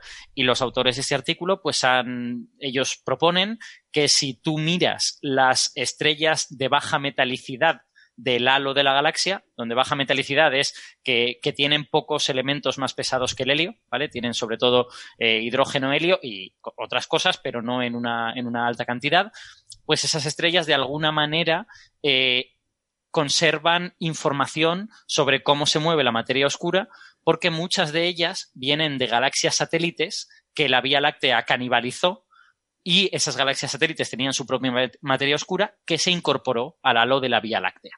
Mm. Entonces, déjame, aclarar, déjame aclarar una cosa, Alberto, para nuestros oyentes recordarles, porque vamos a estar hablando de metalicidad y, es un concepto que barajamos mucho en astrofísica. Cuando hablamos de la metalicidad de una estrella, o en general de cualquier cosa, nos referimos eh, a todo lo que no sea hidrógeno y helio. O sea, el universo está formado de hidrógeno, helio y luego un poquito de todo lo demás. Pues ese poquito de todo lo demás en astrofísica lo llamamos metales. El oxígeno es un metal, el sodio es un metal, el nitrógeno es un metal. Es una, es, una, bueno, lo llamamos así, ¿vale? Es, una, es simplemente una, una nomenclatura. Eh, entonces, estrellas de baja metalicidad son estrellas que sobre todo tienen hidrógeno y helio. ¿Qué quiere decir esto? Que se formaron de material bastante primigenio, porque todos los demás elementos provienen de la muerte de estrellas que explotaron como supernova o lo que sea, que el material que formaron en su núcleo, en las fusiones nucleares, lo han luego expulsado al medio y de ahí se han formado generaciones posteriores. Entonces estrellas como el Sol se han formado en el disco de la galaxia hace relativamente poco y se han formado en material que ya contenía metales. Esos metales los produjeron estrellas anteriores que vivieron y murieron antes que, antes que el Sol. Y ahora tú estás hablando de estrellas de baja metalicidad que por tanto provienen de, de una composición mucho más primordial. Claro, la, idea base es que la propia materia oscura que ya venía de serie con nuestra galaxia es difícil de, seguir y de, y de, cartografiar, pero la materia oscura incorporada a nuestra galaxia cuando la galaxia absorbe galaxias satélites más pequeñitas, esa quizá le puedes hacer un seguimiento utilizando estas estrellas de baja metalicidad. Porque en las galaxias pequeñitas, irregulares, y sobre todo si fueron eh, absorbidas hace mucho tiempo, predominan las estrellas de baja metalicidad porque no ha habido muchas supernovas y no se ha enriquecido el medio con, con los elementos pesados. Mm. Entonces, si tú miras en el halo de la galaxia, que, que quiere decir no necesariamente coincidente con el disco, eh, las, estrellas de baja metalicidad, la probabilidad de que esas estrellas vengan de galaxias satélite es alta y por lo tanto pueden llevar una velocidad similar a la de la materia oscura que vino de esas mismas galaxias y puedes hacerte una idea de, qué hace la materia oscura en, esas zonas de la galaxia y en concreto en las cercanías del Sol. Déjame hacer una pregunta a Carlos, que es aquí nuestro experto local en, la Vía Láctea y en las estrellas de la Vía Láctea. Eh, o sea, para que la gente se haga la composición del lugar, ¿no? Tenemos, nuestra galaxia es como una espiral plana eh, ahí es donde están la gran mayoría de las estrellas, incluidos eh, el Sol y nosotros. El halo es una especie de esfera, decíamos antes, ¿no? Que envuelve todo eso, que es muy tenue y no se ve, en las imágenes no se ve. Pero en esa esfera hay estrellas también, ¿no? Que son estas estrellas de baja metalicidad que hablábamos y tal. Eh, también hay estrellas de estas de baja metalicidad que pertenecen al halo, que están en nuestras inmediaciones, simplemente porque, porque pasan por ahí, ¿no? Imagino. Sí. O sea, básicamente, cuando, cuando, como bien dices, es una componente esférica, o sea, no es un, no es un casquete, es, es una pelota. Entonces las estrellas están cruzando el plano todo el tiempo. Entonces, aleatoriamente, en tu vecindad, pues te encuentras con alguna de ellas. En general, también se las distingue por la velocidad que tienen. O sea, las órbitas que, que siguen esas estrellas son muy diferentes de las estrellas del disco. La estrella del disco, así a grosso modo, sigue unas órbitas un poco más planas, ¿no? Mientras estas estrellas tienen velocidades verticales muchísimo mayores, porque bueno, son, órbitas que están mucho más inclinadas, entonces, pues eh, cuando tú, la ves, pues la, la, pillas justo moviéndose hacia arriba o hacia abajo, no lo que toque. Entonces, un poco lo que, lo que decía, siguiendo con lo que decía Alberto, el, eh, parte del interés de esto, o sea, no solo es eh, saber cómo, cómo está distribuida la materia oscura, o sea, parte de, eh, digamos, el paradigma actual de, cosmológico, una de las cosas que predice es que galaxias muy grandes como la Vía Láctea tienen que formarse por conglomerando galaxias pequeñas, ¿no? O sea, tú tienes una, galaxia que es un poquito más grande, digamos, el, el, grumo que va a formar la galaxia, entonces esa galaxia empieza a comerse las estrellas, las galaxias más pequeñas que están a su alrededor. Entonces, se supone que, o, eh, digamos, la, la, la simplificación que usamos ahora habitualmente es que el, el bueno, todas esas, esas, galaxias vienen con su, con su pequeño halo de materia oscura. Entonces, el halo de la Vía Láctea actual está en equilibrio, ¿no? Ha pasado tanto tiempo desde que la Vía Láctea se comió a todas esas galaxias que la materia de la, la materia oscura de la Vía Láctea ya está en equilibrio, ¿no? Ha perdido, ha perdido la memoria, digamos, de las subestructuras que la fueron formando. Y lo que dice este artículo es que ellos hacen un montón de simulaciones y en sus simulaciones este tipo de, estrellas de baja metalicidad, que son por lo general estrellas eh, viejas, retienen un poco la memoria de las galaxias en las que estaban antes de formar parte de la Vía Láctea. Y entonces, si tú hoy en día buscas estas estrellas y miras a ver cómo es su distribución de velocidades y cómo son sus órbitas y cosas así, puedes un poco recuperar la estructura de la materia oscura que estaba asociada a ellas en, el momento inicial, ¿no? La, materia oscura que venía, digamos, en el paquete de esa galaxia enana que se comió la Vía Láctea. Y, y, es un poco lo que hacen. Entonces se dan cuenta, por ejemplo, de que esa esta simplificación que se hace habitualmente, que es suponer que el halo de la, Vía Láctea está en, equilibrio, digamos, que todos los movimientos son aleatorios, si quieres, no es cierta. hay indicios de que no es así. Entonces, hay indicios de que en principio parece que eh, todavía, todavía queda un poco de subestructura de, estos componentes eh, primordiales. O sea, que esa pelota que tú decías tiene grumos, ¿no? Hay grumos que son el, halo de materia oscura de otras galaxias que fueron devoradas por la Vía Láctea y, son como nubes más densas de materia oscura que, están ahí dentro embebidas, ¿no? El colocado todavía tiene grumos. Todavía no está completamente. todavía no está disuelto del todo, ¿no? No está disuelto. Y claro, el, o sea, el movimiento de estas estrellas, que son estrellas a lo mejor que pertenecían a estas otras galaxias, pues llevan consigo esa nube de materia oscura eh, original de esa galaxia de la que provienen. O sea, sí, un poco el digamos, el, punto principal del artículo es ese, decir que esas estrellas todavía se acuerdan un poco de la galaxia de la que venían, esencialmente es, y que como se acuerdan, si tú las analizas, eh, eh, eh, mapean mucho mejor la materia oscura del halo. O sea que cuando, cuando en este artículo dicen que ellos analizan las estrellas de baja metalicidad en los alrededores del sistema solar y todo esto, y que obtienen que efectivamente no les da algo perfectamente isótropo, perfectamente homogéneo, eso es una cosa que no se ha visto por primera vez aquí, sino que ya había indicaciones de que tenía que ser así, por lo que dices, ¿no? E, eso es algo que debería ser así. Ajá. Si todo va bien, deberías. Porque esto, o sea, esta, esta historia de, del canibalismo galáctico es una cosa, hay uno de los problemas en, en, la formación de la galaxia es lo que le llaman el, problema del missing, satellite problem. Y es que, o sea, si esto es cierto, si la Vía Láctea se forma a partir de canibalizar un montón de galaxias pequeñas, ¿dónde están todas las galaxias pequeñas? Tú miras hacia afuera de la Vía Láctea y se sabe, hay unas cuantas y tal, pero bueno, los modelos predicen que hoy en día se deberían ver muchísimas más, la, Vía Láctea debería tener muchísimas más galaxias satélites. Entonces, este tipo de, estudios que te demuestran que efectivamente el, halo de la, Vía Láctea ha sido formado por otras cosas que se ha ido tragando la Vía Láctea a lo largo de su historia, un poco, eh, digamos, eh, no, no, prueban, porque realmente tú no pruebas, pero bueno, es un test que los modelos cosmológicos eh, que usamos han pasado, ¿no? Los modelos cosmológicos predicen que estas cosas tienen que pasar y tú vas y las observas, pues bien. y, esto, eh, como dices, sale de una, de una simulación eh, que hacen de, de, nuestra propia galaxia, en la que comprueban que hay estas correlaciones entre las, las estrellas de, de, baja metalicidad y la materia oscura original. Eh, pero luego también se van a, a datos del Sloan Digital Sky Survey y, y hacen, hacen medidas de velocidad de estas estrellas y con eso pues también sacan resultados que apoyan eh, esta, esta visión, ¿no? Claro, el razonamiento básicamente del artículo es este. Ellos dicen, bueno, en nuestras simulaciones, estas estrellas, como en, en nuestras simulaciones sabemos lo que está haciendo la materia oscura, en nuestras simulaciones estas estrellas eh, responden muy bien a lo que está haciendo la, la, materia oscura. En la realidad, como yo no sé lo que está haciendo la materia oscura, pero sí puedo saber lo que están haciendo las estrellas, pues si, si esto se cumple en las simulaciones, también debería cumplirse en la realidad. Entonces yo en la realidad veo lo que hacen, veo lo que hacen las estrellas y con ello eh, eh, deduzco lo que hace la materia oscura. Ah, vale. De acuerdo. O sea, ellos no, no es que midan estos grumos, sino que usan la simulación para deducir su existencia y luego con las estrellas, eh, bueno, pues asumen que, que esa, esa distribución debe de ser tal para que se vean esa velocidad de la estrella. Ellos con la simulación demuestran que esas estrellas te permiten decir cosas sobre la materia oscura.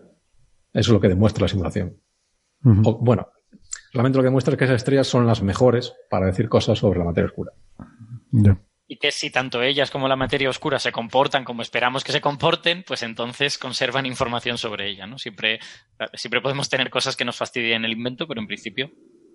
De hecho, de hecho, es una cosa que dicen ellos, que ahora lo que realmente habría que hacer era es que gente que hace otras simulaciones compruebe esto también. Porque, claro, siempre esto solo es su código, ¿no? Entonces podría haber algún problema en, el programa que ha generado la simulación. Entonces ellos piden que gente que tenga otros códigos diferentes compruebe si esto es cierto también. Y, luego a mí me, llamó mucho la atención el último, las últimas frases de, en el último párrafo del paper que son una especie de, como si de cliffhanger, ¿no? Esto en las series, cuando te, te ponen ahí el suspense, porque dice con la cantidad de datos que vamos a tener de, de Gaia, que de hecho va a haber un release, va a haber una, ¿cómo se llama? Una publicación de datos, creo que en un par de semanas, van a publicar datos de... ¿Cómo? En abril. Ah, en abril, bueno. En unas semanas van a, van a publicar datos de, un par canario. sí, sí, un par canario. Claro, habría que explicar a los oyentes que en Canarias un par no es dos. Es, es un número indefinido entre dos y. No, entre tres. Entre... Es más de dos. ¿Es más de dos? Un par no es dos. No, puede ser dos. No, cuando tú vas a la tienda y dices, no, ponme un par de bubangos, no te van a dar dos. Bueno, a lo mejor te pueden dar dos. Te dan dos porque si tío no es canario. Si, es canario te da tres, mínimo, o cuatro. Bueno. Y tú dices, bueno, eh, y, dices, no, no, ponme un par menos. Ya. Y te acabas con tres. yo creo que es un número entre dos y media docena, que es la siguiente unidad. Sí, puede ser. Sí, O sea, tú vas y pides, dos naranjas. O un puñado también. Depende de lo que estés pidiendo. Sí, bueno. En fin. Que no, no, un par, sino mil millones de estrellas son las que nos va a medir Gaia, ¿no? Em, entonces, dicen que con datos de Gaia em, van a, que de hecho están escribiendo ya un, paper con una comparación estadística completa de, de este halo de, estrellas eh, pobres en metales y compararlo con el modelo estándar para poder así estudiar eh, las consecuencias que esto tendría sobre la posibilidad de detección directa de materia oscura. Es decir... Esto, es una cosa curiosa. En general, eh, ahora que comenta lo de Gaia, alguna vez ya hemos hablado de Gaia en el programa, pero bueno, por, refrescar la memoria de los fieles oyentes que sin duda lo escuchan. Gaia es un, es un, satélite que lo que hace es un satélite europeo entonces, digamos, lo que hace, lo que está haciendo es, un atlas de la, de la, Vía Láctea, ¿no? Entonces, lo que hace es, eh, no solo te da las posiciones de las estrellas y, otro tipo de propiedades como, como, la metalicidad y sus velocidades, sino que te da una cosa, o sea, mide la diferencia en posición durante varios años, ¿no? Es una, es una misión que va a durar cinco años, entonces no solo te va a decir dónde está la, estrella, sino cómo ha cambiado su posición durante estos cinco años. Y entonces, eso es muy interesante porque te permite eh, recuperar un poco el, movimiento en 3D de la estrella, ¿no? O sea, en, como básicamente es, es muy difícil eh, saber qué lejos está una estrella, porque tú la ves y como cada una tiene su brillo y, sea, es muy difícil saber si es, si es, si es la ves más débil porque está muy lejos o porque es muy débil y está muy cerca, ¿no? Entonces, eso, eso, esto que hace Gaia, de ver cómo cambia su posición la estrella de año a año y eh, dentro del mismo año, nos permite un poco romper esa degeneración entre la distancia y el brillo. Y entonces, una de las cosas que hace esta misión, que también es novedosa, es que normalmente tú cuando tienes un tipo de estas misiones, los datos primero los reciben los dueños de la misión y, un tiempo después, cuando ya los tíos que han puesto ahí la pasta eh, han sacado tus artículos, después liberan los datos por la comunidad y viene toda la comunidad y hace sus cuentas también. Pero en el caso de Gaia se decidió que eso no iba a ser así. O sea, los datos iban a ser públicos para todo el mundo a la vez. Entonces, hay muchos de estos papers que van un poco pues meando, meando la, farola, ¿no? Entonces, que tú no tengas unos resultados muy profundos, dices, bueno, mira, con, mis, yo tengo este método para hacer estas cuentas. Entonces ya cuando vengan los de Gaia, ya, o sea, ya, ya, ya has marcado el terreno, ¿no? Ya lo haré mejor cuando vengan los de Gaia, ¿no? No, no, sí, pero ya has dicho, mira, esto lo voy a hacer yo y además tengo el método aquí, así que no se, ni se te ocurra hacer lo mismo porque te cojo y te meto con la mano abierta y bueno, más o menos. Claro. Esa es, esa es la forma técnica. De, sí, la forma técnica de dicho Bernabé. vale. Eh, no sé si quieren añadir algo más. Eh, hay, hay, una parte interesante en el artículo también que es sobre la posibilidad de, de medidas de detección directa en la Tierra, ¿no? Eh, sobre cómo esta, esta grumosidad de la materia oscura puede afectar nuestra capacidad de, de, de detectar esta, esta materia oscura. Y bueno, aquí hacen unos calculitos y tal pero, pero claro, yo creo que es muy poquito el, el efecto que pueda tener, ¿no? Sí, exacto, es, es, muy, es muy chiquitín. Eh, dale, Carlos, dale. No, te iba a decir que probablemente ahí el mayor problema sea el tamaño en sí de las partículas de materia oscura, que tampoco se sabe. bueno, que esa otra. Sí, sí. En, detección directa, ese es el problema fundamental. los físicos de partículas siempre consideramos que va a ser una especie de eh, nube homogénea de partículas chiquititas y que por lo tanto van, van a estar atravesándonos continuamente, pero yo hablé hace unos años, puede que la situación haya cambiado, porque ya, ya hace seis o siete años que, que tuve esta conversación con un experto en materia oscura que decía que si la materia oscura le daba por formar grumos del tamaño de una furgoneta, el tamaño de un coche, que estaban por la galaxia, la probabilidad de que uno de esos grumos pasara por dentro de uno de nuestros experimentos de detección de materia oscura era prácticamente cero. Claro. Si, son, si son muy grandes, eh, entonces ya pasan a ser algo parecido a los machos, a esto, a los agujeros negros y tal, y deberías verlos y está descartado. Si son muy pequeños, entonces sí que te están atravesando continuamente, pero si son una cosa intermedia, pues puedes estar fastidiado en ese sentido. Yo, yo no sé si, si lo tienen en cuenta los autores, se me acaba de ocurrir ahora mismo, o sea que a lo mejor estoy eh, elucubrando así a lo, loco, pero... Razonando fuera del recipiente. Efectivamente, que diría Lelutier. Eh, pero eh, estas estrellas de, baja metalicidad tienen, atraviesan el disco, como ha dicho Carlos hace un momento, y eso quizá a lo mejor eh, crea un pequeño problema a la hora de, determinar si realmente están siguiendo todavía la materia oscura o no. Porque, ¿qué, quiero decir? La materia oscura atraviesa el disco y ni se entera. Hmm. Sin embargo, estas estrellas pues se van a encontrar a lo mejor con, nubes de, de gas. Bueno, nubes una eh, nebulosa o cositas así, aunque sea muy, muy, muy poco, con, muy, poca densidad, mm. muy tenue, exactamente esa es la palabra tenue, pues eso va a crear una pequeña presión y eso va a frenar un poquitito la estrella y a lo mejor pues deja de seguir la estrella a la, masa, a la materia oscura antes de lo que predice. No sé si eso se ha tenido en cuenta o si a lo mejor esto es una cosa que se me ha pasado a mí ahora por la cabeza y es una tontería.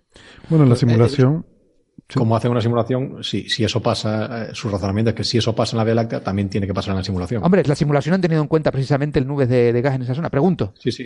ah, lo tenido. ah, pues entonces se olvida, entonces se olvida. Ah, nada. Bueno, entonces nada. Entonces tiene, los tipos lo han hecho bien. Lo pasa como, como toda su simulación, pues, pues, como toda simulación tiene sus limitaciones, ¿no? Quiero decir que, que aquí, por ejemplo, dan algunos datos. Uno se piensa, hacen una simulación de la galaxia y cada estrella está contada y tal, y no, no es así, ¿no? En nuestra galaxia hay 200.000 millones de estrellas y no puedes estar teniendo en cuenta todo eso al detalle. Ellos tienen, por ejemplo, dicen aquí una resolución en um, una resolución en masa um, no lo encuentro, pero bueno. 10 elevado a 4 masas solares, si no recuerdo mal. 10.000 masas Es bastante pequeña. Es, bastante, es bastante pequeña. O sea, ellos tienen una partícula de estrella que se llama, son 6.000 masas solares. O sea, cuando cuando tú generas un, un píxel que diga esto aquí hay estrellas es porque pasa de sí, 6.000 masas solares. eso te da una idea de la soles o una cosa así más Exacto, eso te da una idea de la discretización, ¿no? La, simulación es completa, o sea, eh, porque eh, este, este, tipo de simulaciones son bastante complicadas. Eh, son muy, muy, o sea, hace, hace falta muchos recursos de computación, superordenadores y todo esto. Mm. Entonces hay que utilizar atajos. Incluso usando los mejores ordenadores que te puedas agenciar, hay que usar atajos. Tú no puedes simulizar, simular perdón, eh, los átomos de gas. ¿no? Entonces tienes que decir, bueno, o sea, ¿qué es la cosa más pequeña que yo simulo? Entonces, estos, eh, eh, esta gente, el, digamos, su partícula de gas más pequeña, creo que son 10 elevado a 4 masas solares, que es, es bastante, comparado con, con el Sol, son 10.000 soles, pero bueno, para lo que es una simulación, es, es, una, es una malla bastante pequeña. Y lo que dicen es que eso es, un poco, y, empiezan, digamos, desde primeros principios. Ellos no ponen estrellas, ellos empiezan con gas, entonces lo que dicen es que cuando el gas alcanza una densidad crítica, dicen, pues cambian una de esas, una de esas partículas por una partícula de estrella. Hmm. Que la partícula de estrella es la que tiene, pues, 3.000 masas solares, no sé cuánto es lo, lo que tiene. 6.000 masas solares, sí. La, densidad crítica, lo estoy viendo aquí, son 5 átomos por centímetro cúbico. O sea, cuando pasa de 5 átomos por centímetro cúbico, ¡pim! Se convierte en estrellas. Entonces, y después también siguen a las estrellas, ¿no? Entonces, eh, van viendo qué estrellas se convierten en supernova, cuando explotan, qué nueva generación de estrellas se forma. Entonces tú tienes todo el, todo el, el, sistema completo. Por ejemplo, muchas de estas simulaciones cosmológicas a gran escala lo que hacen es solo siguen la materia oscura. Entonces después suponen que las estrellas y el gas se va a colocar donde haya un montón de materia oscura. Pero esta gente lo hace todo. Ellos, o sea, simulan tanto la materia visible como la materia Eso tiene que haber tardado, eso tiene que haber tardado aunque, hubieran, aunque hayan usado el ordenador más gordo que puedan, eso... Eso no lo dicen, pero, pero sí, se supone que... A cambio, el, precio que pagan es que ellos solo simulan una galaxia. Sí, claro. A mí me ha, me ha gustado eso de una, una, eh, una partícula de gas convirtiéndose en una partícula de estrellas, como el Age of Empires o algo por el estilo. Cambiaron de edad, cambian de edad, las estrellas cambian de edad. vale, pues nada, si no tienen eh, más comentarios sobre este artículo, eh, podemos pasar a, al tema este que ha generado cierto desasosiego en, entre la comunidad astrofísica en general, porque la semana pasada se produjo un fallo en un lanzamiento de un, de un, cohete Ariane 5 que iba a poner en órbita una serie de satélites de comunicaciones geoestacionarios eh, de una empresa de comunicaciones se llama Yasat, que no, no la conozco, supongo que es algo de Oriente Medio. Y luego también había otro, otro operador que se llama SES, europeo. Eh, y todos estos satélites, bueno, al principio eh, cuando se, cuando se desplegaron los satélites, pues hubo un, instante de pánico porque no, no, había contacto con ellos, hasta que se descubrió que estaban en órbitas incorrectas, bueno, luego se estableció el contacto y eh, se vio que estaban en órbitas que no era la que tenía que ser, eran más bajas y además con una inclinación eh, tremendamente diferente, tenían que estar prácticamente en una órbita ecuatorial y acabaron en unas órbitas de 20 grados de inclinación. Eh, en principio esto no es demasiado grave porque estos satélites llevan combustible y pueden, eh, bueno, simplemente van a tardar unos días. Anda que no grave 20 grados. ¿Eh? Anda que no grave 20 grados. Sí, pero se puede, quiero decir, se puede corregir con el combustible que llevan y están escalando a, a su órbita correcta. Eh, claro, esto lo que significa es que van a usar el combustible para eso. Sí, van a cortar cual, su vida útil. Claro, la vida útil queda recortada porque normalmente tú usas el combustible para hacer correcciones eh, para ir corrigiendo, según se te va yendo la órbita, pues vas corrigiendo. Entonces, bueno, pues no lo vas a tener disponible para eso. Uh, problema, que este mismo lanzador, este Ariane 5, es el que dentro de un año aproximadamente va a, va a llevar el telescopio espacial James Webb, que es un proyecto de 10.000 millones de dólares y ahí va prácticamente la mitad de la astrofísica mundial, va cabalgando encima de ese satélite y ya estamos muy, bueno, satélite no, eh, de ese telescopio espacial. Y ya estamos muy asustados por las propias dificultades de este cacharro que va doblado porque no cabe entero dentro del cohete, es muy grande. Y cuando esté ya en el espacio va a tener que desplegarse según, según se va eh, desplazando hacia su posición final en el punto de Lagrange, L2 me parece que es, el punto del sistema Tierra-Sol, el que está al otro lado de, al otro lado de la Tierra del Sol. Bueno, pues esto ha generado cierta inquietud porque, como digo, aquí, bueno, pues son una serie de satélites de telecomunicaciones que si se pierden, pues tampoco es ninguna tragedia. Pero si esto pasa con el, si esto pasa con el James Webb, olvídate, lo hemos perdido. Telecomunicaciones, dime tú los inversores de esas empresas que han puesto que sí. no es una tragedia para ellos que se hayan ido a la... Sí, sí, sí, sería, pero bueno, esto es corregible, ¿no? De hecho, estos satélites están yendo a su órbita. Sí. Pero el James Webb no va a poder ir a su órbita si sale mal el lanzamiento. Eh, bueno, ahora les voy a preguntar qué opinan. Simplemente antes de empezar quiero recomendarles encarecidamente la entrada, si les interesa este tema, la entrada en el blog de Daniel Marín, ah, arroba eurekablog, que, que, ha hecho un análisis bastante exhaustivo de la situación. Y, bueno, da, Daniel eh, sabe mucho de todas estas cosas del espacio y las cuenta muy bien. Y por supuesto el podcast en el que participa Radio Skylab junto con Víctor Ruiz, Víctor Manchado, Cavi Paso, nuestros vecinos aquí en la isla enfrente que, que es un, podcast que les recomendamos siempre sobre todo lo que tiene que ver con el espacio, ¿no? Uh, bueno, pues, pues no sé qué opinan. Eh, yo he hablado con alguien que, que, está un poco metido en la cosa del James Webb y dice que, hombre, que en principio no están del todo preocupados porque todavía queda un año y se va a hacer una investigación a fondo de qué ha pasado. Y en general el Ariane 5 es un lanzador muy fiable. Eh, de hecho, Daniel empieza con la primera frase que dice esto, es uno de los lanzadores más fiables que hay. Pero es, que Pero es muy raro lo que ha pasado. Es muy raro lo que ha pasado. No, eh, primero falla, no te das cuenta de que ha fallado, que lo cuenta Daniel Marín muy bien en, la, en el eso, porque tú has lanzado y desde que salió, el tipo estaba yendo mal, o sea, tenía una mala inclinación de salida. Y nadie se dio cuenta. Nadie le dio el botoncito de hostia, vamos a parar esto, que no vaya a ser que se nos caiga encima de la gente. Sí, hay que decir que estos cohetes tienen un botón de autodestrucción. Sí, exactamente. Si la cosa muy mal, se autodestruye por evitar el peligro, lo que tú acabas de decir, que caiga en una zona habitada sí, y que pueda causar una tragedia. Además dice, no, se perdió la comunicación con los satélites. No, no, no, es que no se perdió la comunicación, es que estaba pasando por un sitio por donde no esperaban que pasara y no tenían las antenas orientadas hacia ese sitio. Hmm. Eh, muy raro, ¿eh? O sea, a lo mejor fue una tontería un motor que, que, que, tuvo algún problema o no lo sé, no lo sé, yo no soy expert, no soy ingeniero, gracias a Dios. Eh, Y cuando digo Dios me refiero a Juramasta. Amigos, amigos, amigos ingenieros, yo les recuerdo que los comentarios eh, son responsabilidad de quien los vierte. A ver, a ver. La dirección del programa no quiere saber nada a de ver, los voy comentarios a, de nadie. voy, a, voy a explicarme, voy a dar contexto. Ya que Héctor se ha puesto así, voy a dar contexto. Digo, he dicho gracias a Dios. Porque siendo astrofísico, cuando yo me equivoco, el Ah. único, eh, el único que lo va a pasar mal voy a ser yo. Si yo mando un artículo con una equivocación muy gorda, el único que va a salir humillado voy a ser yo. Si yo fuese ingeniero y trabajase para la NASA, si yo me equivoco y revienta un, un eh, eh, bueno, para la NASA, no, para la ESA en este caso, y revienta el Ariane llevándose el James Webb, he jodido a mucha gente en el mundo. Vale, vale. ¿Entiendes? Si yo soy ingeniero y, y me encargo de un puente, digo, las cargas van a ser tal y cual y cual, y el puente se viene abajo cuando están pasando los coches, muere un montón de gente y el único que lo pasa mal no soy yo, son Vale. un montón de gente. Así As- que por eso dije gracias a Dios. Admitimos la contextualización. Yo te, yo te planteo la siguiente reflexión. Imagínate toda esta gente joven que está esperando ver la materia oscura y tú eres un astrofísico y publicas un artículo sobre materia oscura y dices que no existe y rompes sus sentimientos. No, quiero decir. Un sentimiento. Bueno. No, pero es verdad lo que, lo que dice Bernabé. La, la comunicación se perdió eh, básicamente con la ignición de la segunda etapa, pero es que ya iba mal con la primera ignición.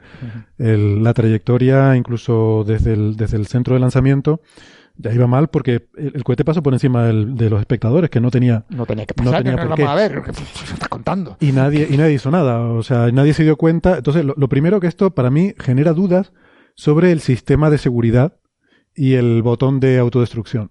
Eh, yo, para mí esa es la primera reflexión. O sea, antes de las dudas sobre el lanzador están las dudas sobre el sistema de seguridad, ¿no? Eh, A ver, De hecho, yo me, yo me pregunto, claro, yo no sé nada de cómo, de cómo se gestionan estas cosas a nivel de, yo qué sé, de la sala de control, de ingeniería y todo esto, pero ellos antes de perder la comunicación estaban recibiendo telemetría de, de la nave y entiendo que telemetría les debería decir dónde está. Digo yo que la nave llevará un GPS y les irá diciendo pues estoy en este punto y a esta altura y tal y cual. Y, y por lo tanto deberían haber sido capaces de verlo. Quizá es simplemente que era tan rutinario y, es- y confiaban tanto en la nave que no comprobaron esos datos. Pero digo yo que en la telemetría estaría la me posición. cuesta, me cuesta eso porque estaríamos cuestionando su profesionalidad y han demostrado que son tremendamente profesionales. Por lo tanto, yo ya me da miedo pronunciarme sobre esto. Hombre, Claro, esa es, la, esa es- es la parte que yo no entiendo en absoluto, pero claro, como no sé cómo se gestiona un lanzamiento, pues a lo mejor es que algo se me escapa, no sé. Sí, sí. No, estoy de acuerdo contigo. Mm, Yo, no sé, a lo mejor sí que vieron que había un fallo, pero no pensaron que fuera grave eh, o que fuera para pulsar el botón de autodestrucción. Joder, A lo 20 mejor- grados no para pulsar el botón de autodestrucción. Es que yo creo que sí. Bueno, 20 grados es la inclinación orbital, pero que sí, el botón se pulsa cuando crees que hay un peligro para, para, para El, el poblaciones. cohete se te está yendo a un sitio donde no sabes dónde se te está Sí, yendo. sí, por eso, claro. Eh, Pero bueno, se estaba yendo al mar, quiero decir que eh, Hmm. en principio no, no iba donde tenía que ir, pero, pero bueno, en No principio no supongo era que habrá protocolos para eso también. ¿eh? O sea, Sí, a ver, va a haber una investigación. De hecho, va a haber una investigación de esa y va a haber una investigación independiente. Esa es la, Claro. la buena noticia, ¿no? me corresponde en este caso. Y supongo que sabremos más de qué es lo que falló, si estaban al tanto, si no estaban al tanto, si, si había algún peligro. Pero para mí esa es la primera reflexión. Hay que revisar los protocolos de seguridad. Porque imagínate que vives relativamente cerca de algún sitio de lanzamiento, pues, en fin, esto, está en la esto Guayana, cuidado como se tuerza mucho, te acaba cayendo en Buenos Aires, o sea que cuida. bueno, serían casi El- 90 grados. Salvo, salvo, fijaos, salvo que simplemente no nos lo hayan querido decir, por, por estas cosas de imagen y todas estas cosas, que Uy, ellos sí. dicen desde el principio que esto iba, iba mal, pero bueno, se iba al mar y no era muy peligroso, y simplemente se han mantenido callados y no nos lo han explicado, y cuando salga el informe dentro de unos meses, que ya nadie se acordará, pues ahí dirán, pues sí, nos dimos cuenta desde el primer momento, pero no nos parecía para tanto. Yo. Puede ser, es que efectivamente puede ser eso. De hecho, bueno, se ve que la, la misión ha sido un éxito, entre comillas, en el sentido de que los satélites van a, van a estar donde tenían que estar. No, no, sí, se ha puesto en órbita. Se ha puesto Lo que pasa es que se ha puesto en órbita en una mala órbita. Si ellos aseguran que no había ningún riesgo, que, que conocían la trayectoria del cohete y que, bueno, que evaluaron que no había riesgo y por lo tanto lo dejaron seguir, pues bueno, no sé, yo creo que es ponerse a evaluar si hay riesgo, ¿no? Yo creo que debería haber eh, los protocolos directamente tantos grados, 5 grados, 6 grados fuera de, de- de- de lo que sea, es tú apretas el botón. ya, pero no es lo mismo que sean 5 grados, 20 grados, pero sigue yendo hacia el Atlántico. Sí, pero Que- sigue que pero, no, 10 no, pero, grados y se va hacia eh, que- Brasil. No, es que tienes que ponerte a mirar el, el- la trayectoria directamente, un señor ahí, pones a mirar, ah, pues no, parece que no va para tal sitio, pues vamos a dejarla seguir. No, Sí. eso tiene que ser automático. Ya. Bueno, Yo, ¿qué sabré yo? También es verdad. ¿Qué sabré yo? Bueno, bueno. A lo mejor es así realmente y es así como funciona y lo hace todo el mundo así. Estamos opinando en base a los datos que hay, que tampoco son tantos, ¿no? Cuando se haga el informe de esta investigación, pues ya sabremos más. Bueno, por ahí creo que... También, también, existe la posibilidad de que de verdad se dieran cuenta desde el primer momento y a lo mejor enseguida se dieron cuenta de que eso se debía a no sé qué y por lo tanto sabían que se iba a seguir yendo hacia el Atlántico y no iba a haber pues un segundo fallo que le llevara a tierra adentro. Es que, yo qué sé, puede haber tantas cosas. Sí, también es verdad. Hay que decir que peligro no había. O sea, eso... Eh, sí, perdona, Carlos. No, iba a decir eso, que a mí lo que me da la impresión es que probablemente se dieron cuenta que era un riesgo asumible, de que a lo mejor el, el satélite se caía en medio del Atlántico, pero que no iba a pasar nada, y dijeron, pues mira, dale, ya. Sí, probablemente. O sea, si es eso, me quedo más tranquilo. O sea, si ellos, si ellos lo sabían. Peligrosamente parecemos que vamos a lanzar como chinos a este paso. Bueno.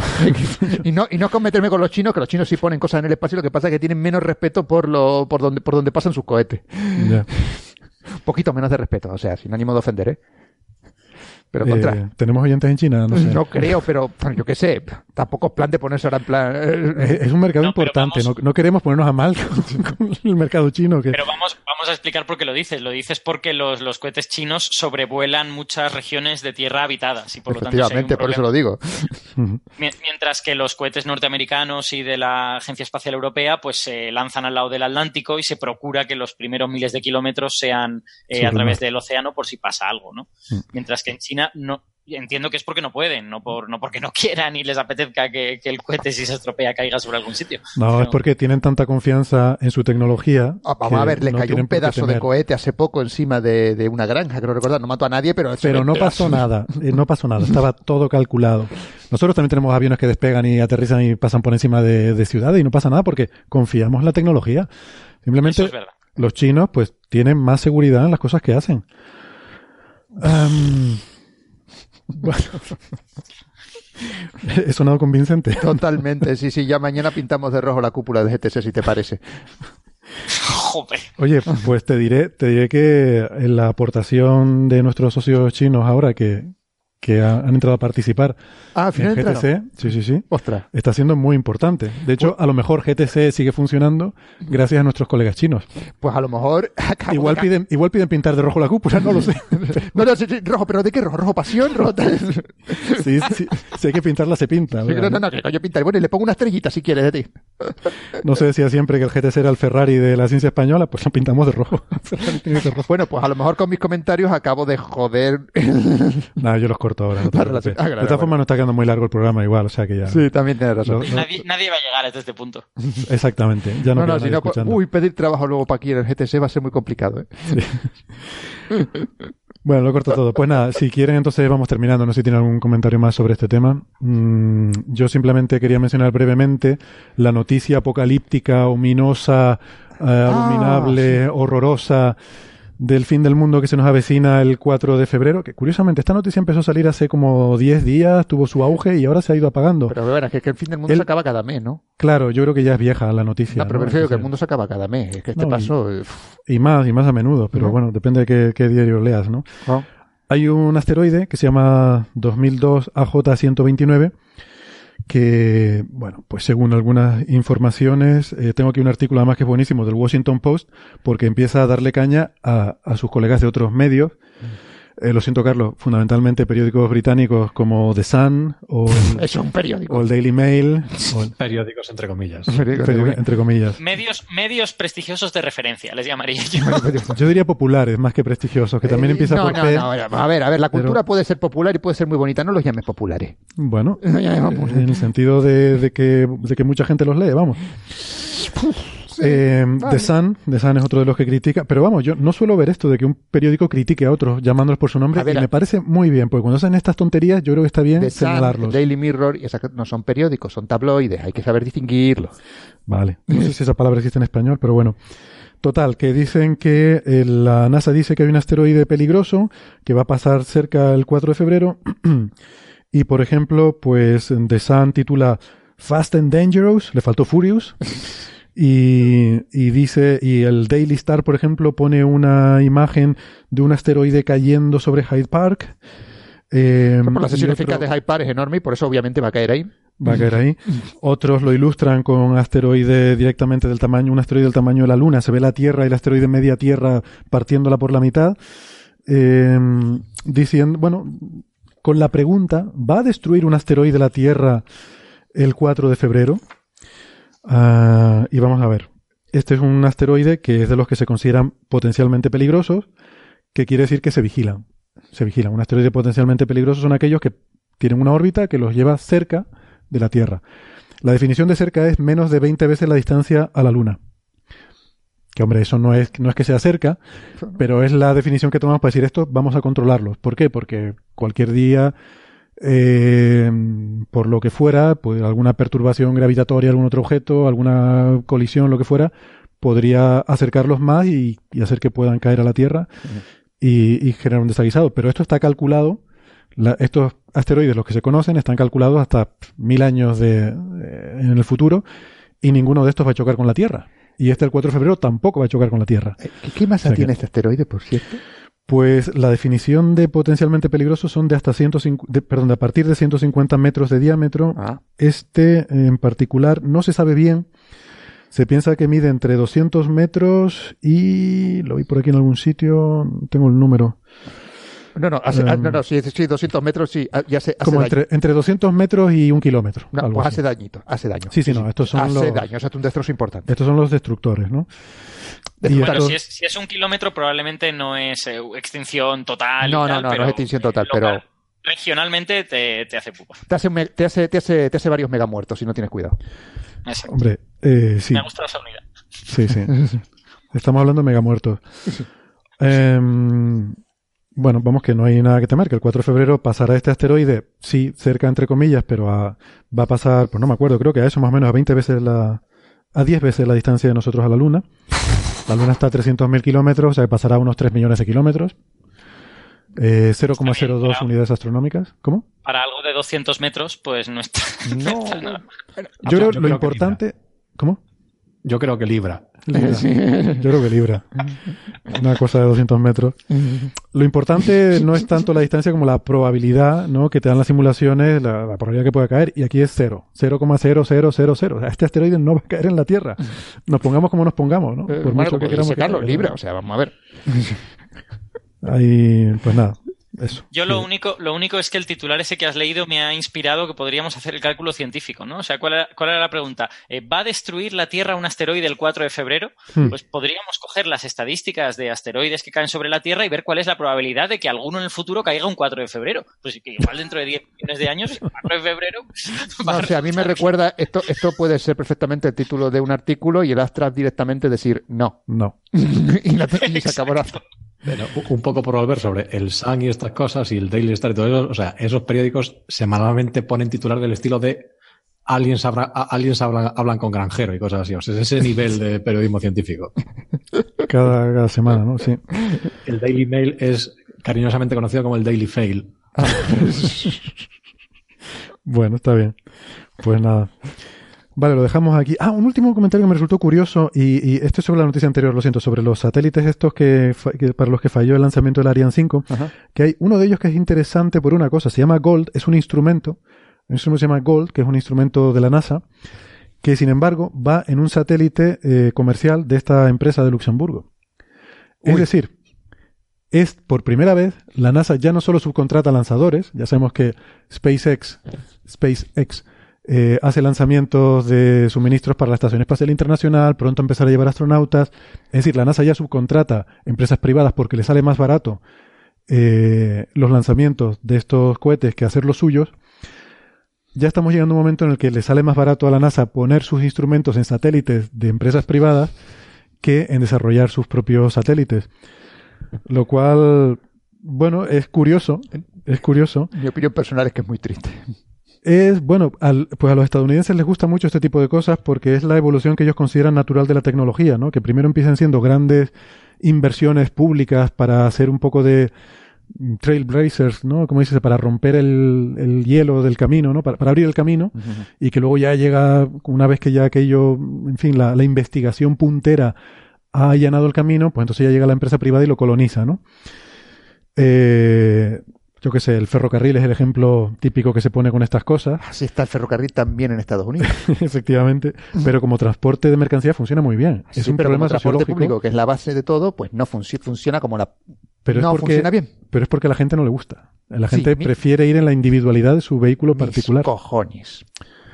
Eh, eh, perdón por la expresión. ¿Podrías re reward eso? Como... sí, sí, una Expresarlo de otra forma. Eh, no estoy de acuerdo con tu opinión. Vale. Eh, un transporte público fantástico. ¿Eh? ¿Cómo? Hay otro, otra trama, otra subtrama, y es que, o sea, este es un instrumento de, de investigación climatológica. Y el, en, los, en, los, últimos presupuestos de la NASA, el ah. tema de todo lo que es apuntar hacia la Tierra, el cambio climático, creo que no hay mucho dinero disponible. Entonces, a lo mejor vale. Eso me lo creo yo más. Subcontratar, no solo que quieran subcontratar, es que a lo mejor no le queda otra. Que Exactamente. Eso me lo puedo creer más, eh, Héctor, que la tontería esa que tú estás diciendo de oh, abre, abre camino y claro, la empresa privada. claro, que tantos años viviendo en Estados Unidos algo se te tenía que pegar. Esto, esto, ya debía de estar presupuestado cuando llegó Trump, ¿eh? o sea que no, no creo que debe de formar parte de una de, de, una idea más grande que solo esta legislatura. Mm, no sé. Pues igual, pues mira, es un tema, lo voy a preguntar, a ver, lo voy a preguntar porque, eh, hombre, eh, yo veo factible que tú un instrumento que lleves desarrollando varios años y tal, pues que en un periodo de un par de años, eh, el, lanzamiento te digan que, pues que no, que no hay lanzador para eso, y tú busques acuerdos con otros socios para, para buscar otro, ¿cómo se dice? Otro huésped, ¿no? Otro, sí, sí, otro, otro, otro huésped. Otro huésped. No, no es huésped. otro, anfitrión, perdón, otro anfitrión. Eso, anfitrión. Siempre me olvido esa palabra. Es que me, lío por el host del inglés. Pues suena huésped, pero es un falso amigo. El otro anfitrión. Eh, yo creo que un par de años sí que es un plazo de tiempo razonable en el cual te puedan decir, no, mira, esto no se va a lanzar y tú te busques otro, otro anfitrión por otro lado, ¿no? Voy a ver si me, me entero de cómo es el asunto. De todas maneras, por lo que dice la evolución natural es eh, si el James Webb hay un problema, eh, esperemos que no y que todo vaya bien, pues nada, vas al Mercadona, en el Mercadona le dices, oye, quiero un telescopio espacial infrarrojo, y los del Mercadona ya te lo desarrollan, entonces tú luego te vas a la Ford y les dices, oye, Ford, ¿cómo ponemos esto en órbita? Pues te hacemos una caja, y después vas a no sé mm. quién, y ya total, pues la NASA casi no hace falta, ¿no? no después del primer James Webb, pero cuando haya muchos James Webbs, eh, por ejemplo, los Hubble, los Hubble ya los regalan. Quiero decir que Exacto. Eh, Yo tengo dos o tres aquí en el. bueno, tú, tú, no, pero a la NASA le han regalado un par de ellos. ¿Ah, sí? Sí. Sí, sí. La, la, Fuerza Aérea le ha regalado un par de telescopios espaciales de un par de metros a la NASA. Ostras. Vale, vale, o sea que realmente la idea funciona. Bueno, pues a ver, a ver, a ver, la idea funciona, no, la Fuerza Aérea, has dicho eso. Sí, he dicho la Fuerza Aérea. La Fuerza Aérea no, es una empresa privada, precisamente, y seguramente tendría esos telescopios. Uy, perdón. Sí. Digo que el problema es que estaba apuntando para donde no era. Exactamente. Esos telescopios seguramente ya han cumplido su misión observando. ¿A quién tendrían que observar? Me pregunto, ¿quién sería? Vete tú a saber. Y ahora han dicho, pues bueno, ya que lo tenemos. Dejando la vuelta simplemente. Sí, sí, ahora, bueno, ya lo queremos, vamos a apuntarlo para otro lado, ya que podemos, ¿no? En vez de apuntar hacia abajo, vamos a apuntarlo hacia arriba ahora.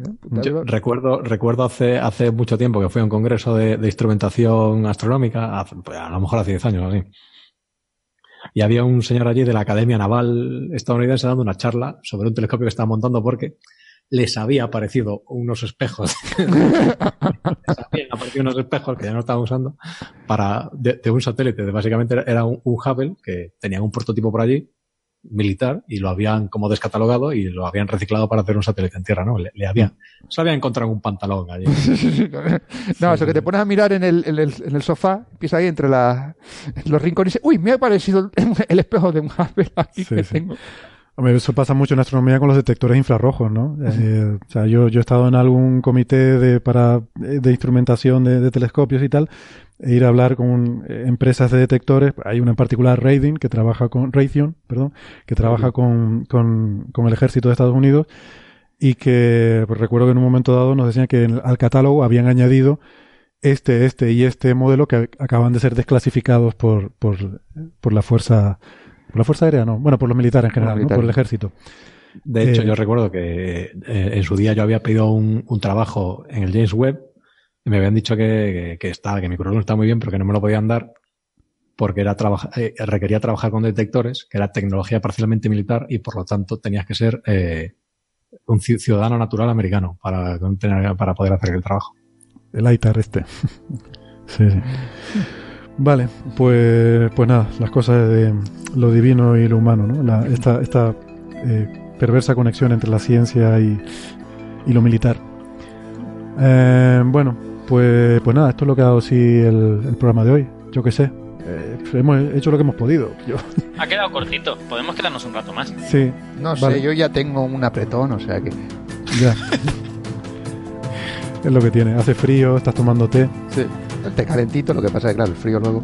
Pues, pues nada, que, que oye, que es lo que hay. No, no toda la semana va a salir bien la cosa. Eh, yo- hemos hecho lo que hemos pedido. lo que Joder, hemos que ha podido. estado Nefertiti que lo ha hecho muy bien. Sí, es verdad, es verdad. O sea, no, no, Oye, esa no. parte, esa parte ha quedado bien. Hombre, no, Venga. no, no menosprecies así a los invitados. Podemos, dej- podemos dejar esa parte y quitar lo demás, ¿no? Si te apetece, si no quieres oírme. Yo creo que el programa ganaría, sí, sí. Sí. Bueno, pues nada, mm, lo dejamos aquí hasta la semana que viene. Perfecto, Eh, que la semana que gracias. viene no puedo venir, pero bueno. ¿No puedes venir la semana que viene? Clase. Pues entonces a ver quién viene. Pues ya, si, si no puede venir ni tú, a ver si nos podemos traer. Tengo clase. Bueno, yo espero que haga mejor tiempo. También. Que, que nada, que está, está el tiempo de perra últimamente. Eh, Carlos, Alberto, gracias. De- A vosotros. Un placer, compañero. Nada. Bernabé, muchas Un gracias. abrazo. placer, como a ti, siempre. Héctor, por invitarme con, tu cordialidad y tu amistad. Está siempre, está siempre invitado. Eh, al que quede despierto por ahí, señores, amigos, oyentes, amigas, muchas gracias por acompañarnos hasta el final. Hasta la semana que viene. Adiós. Hasta luego. Chao.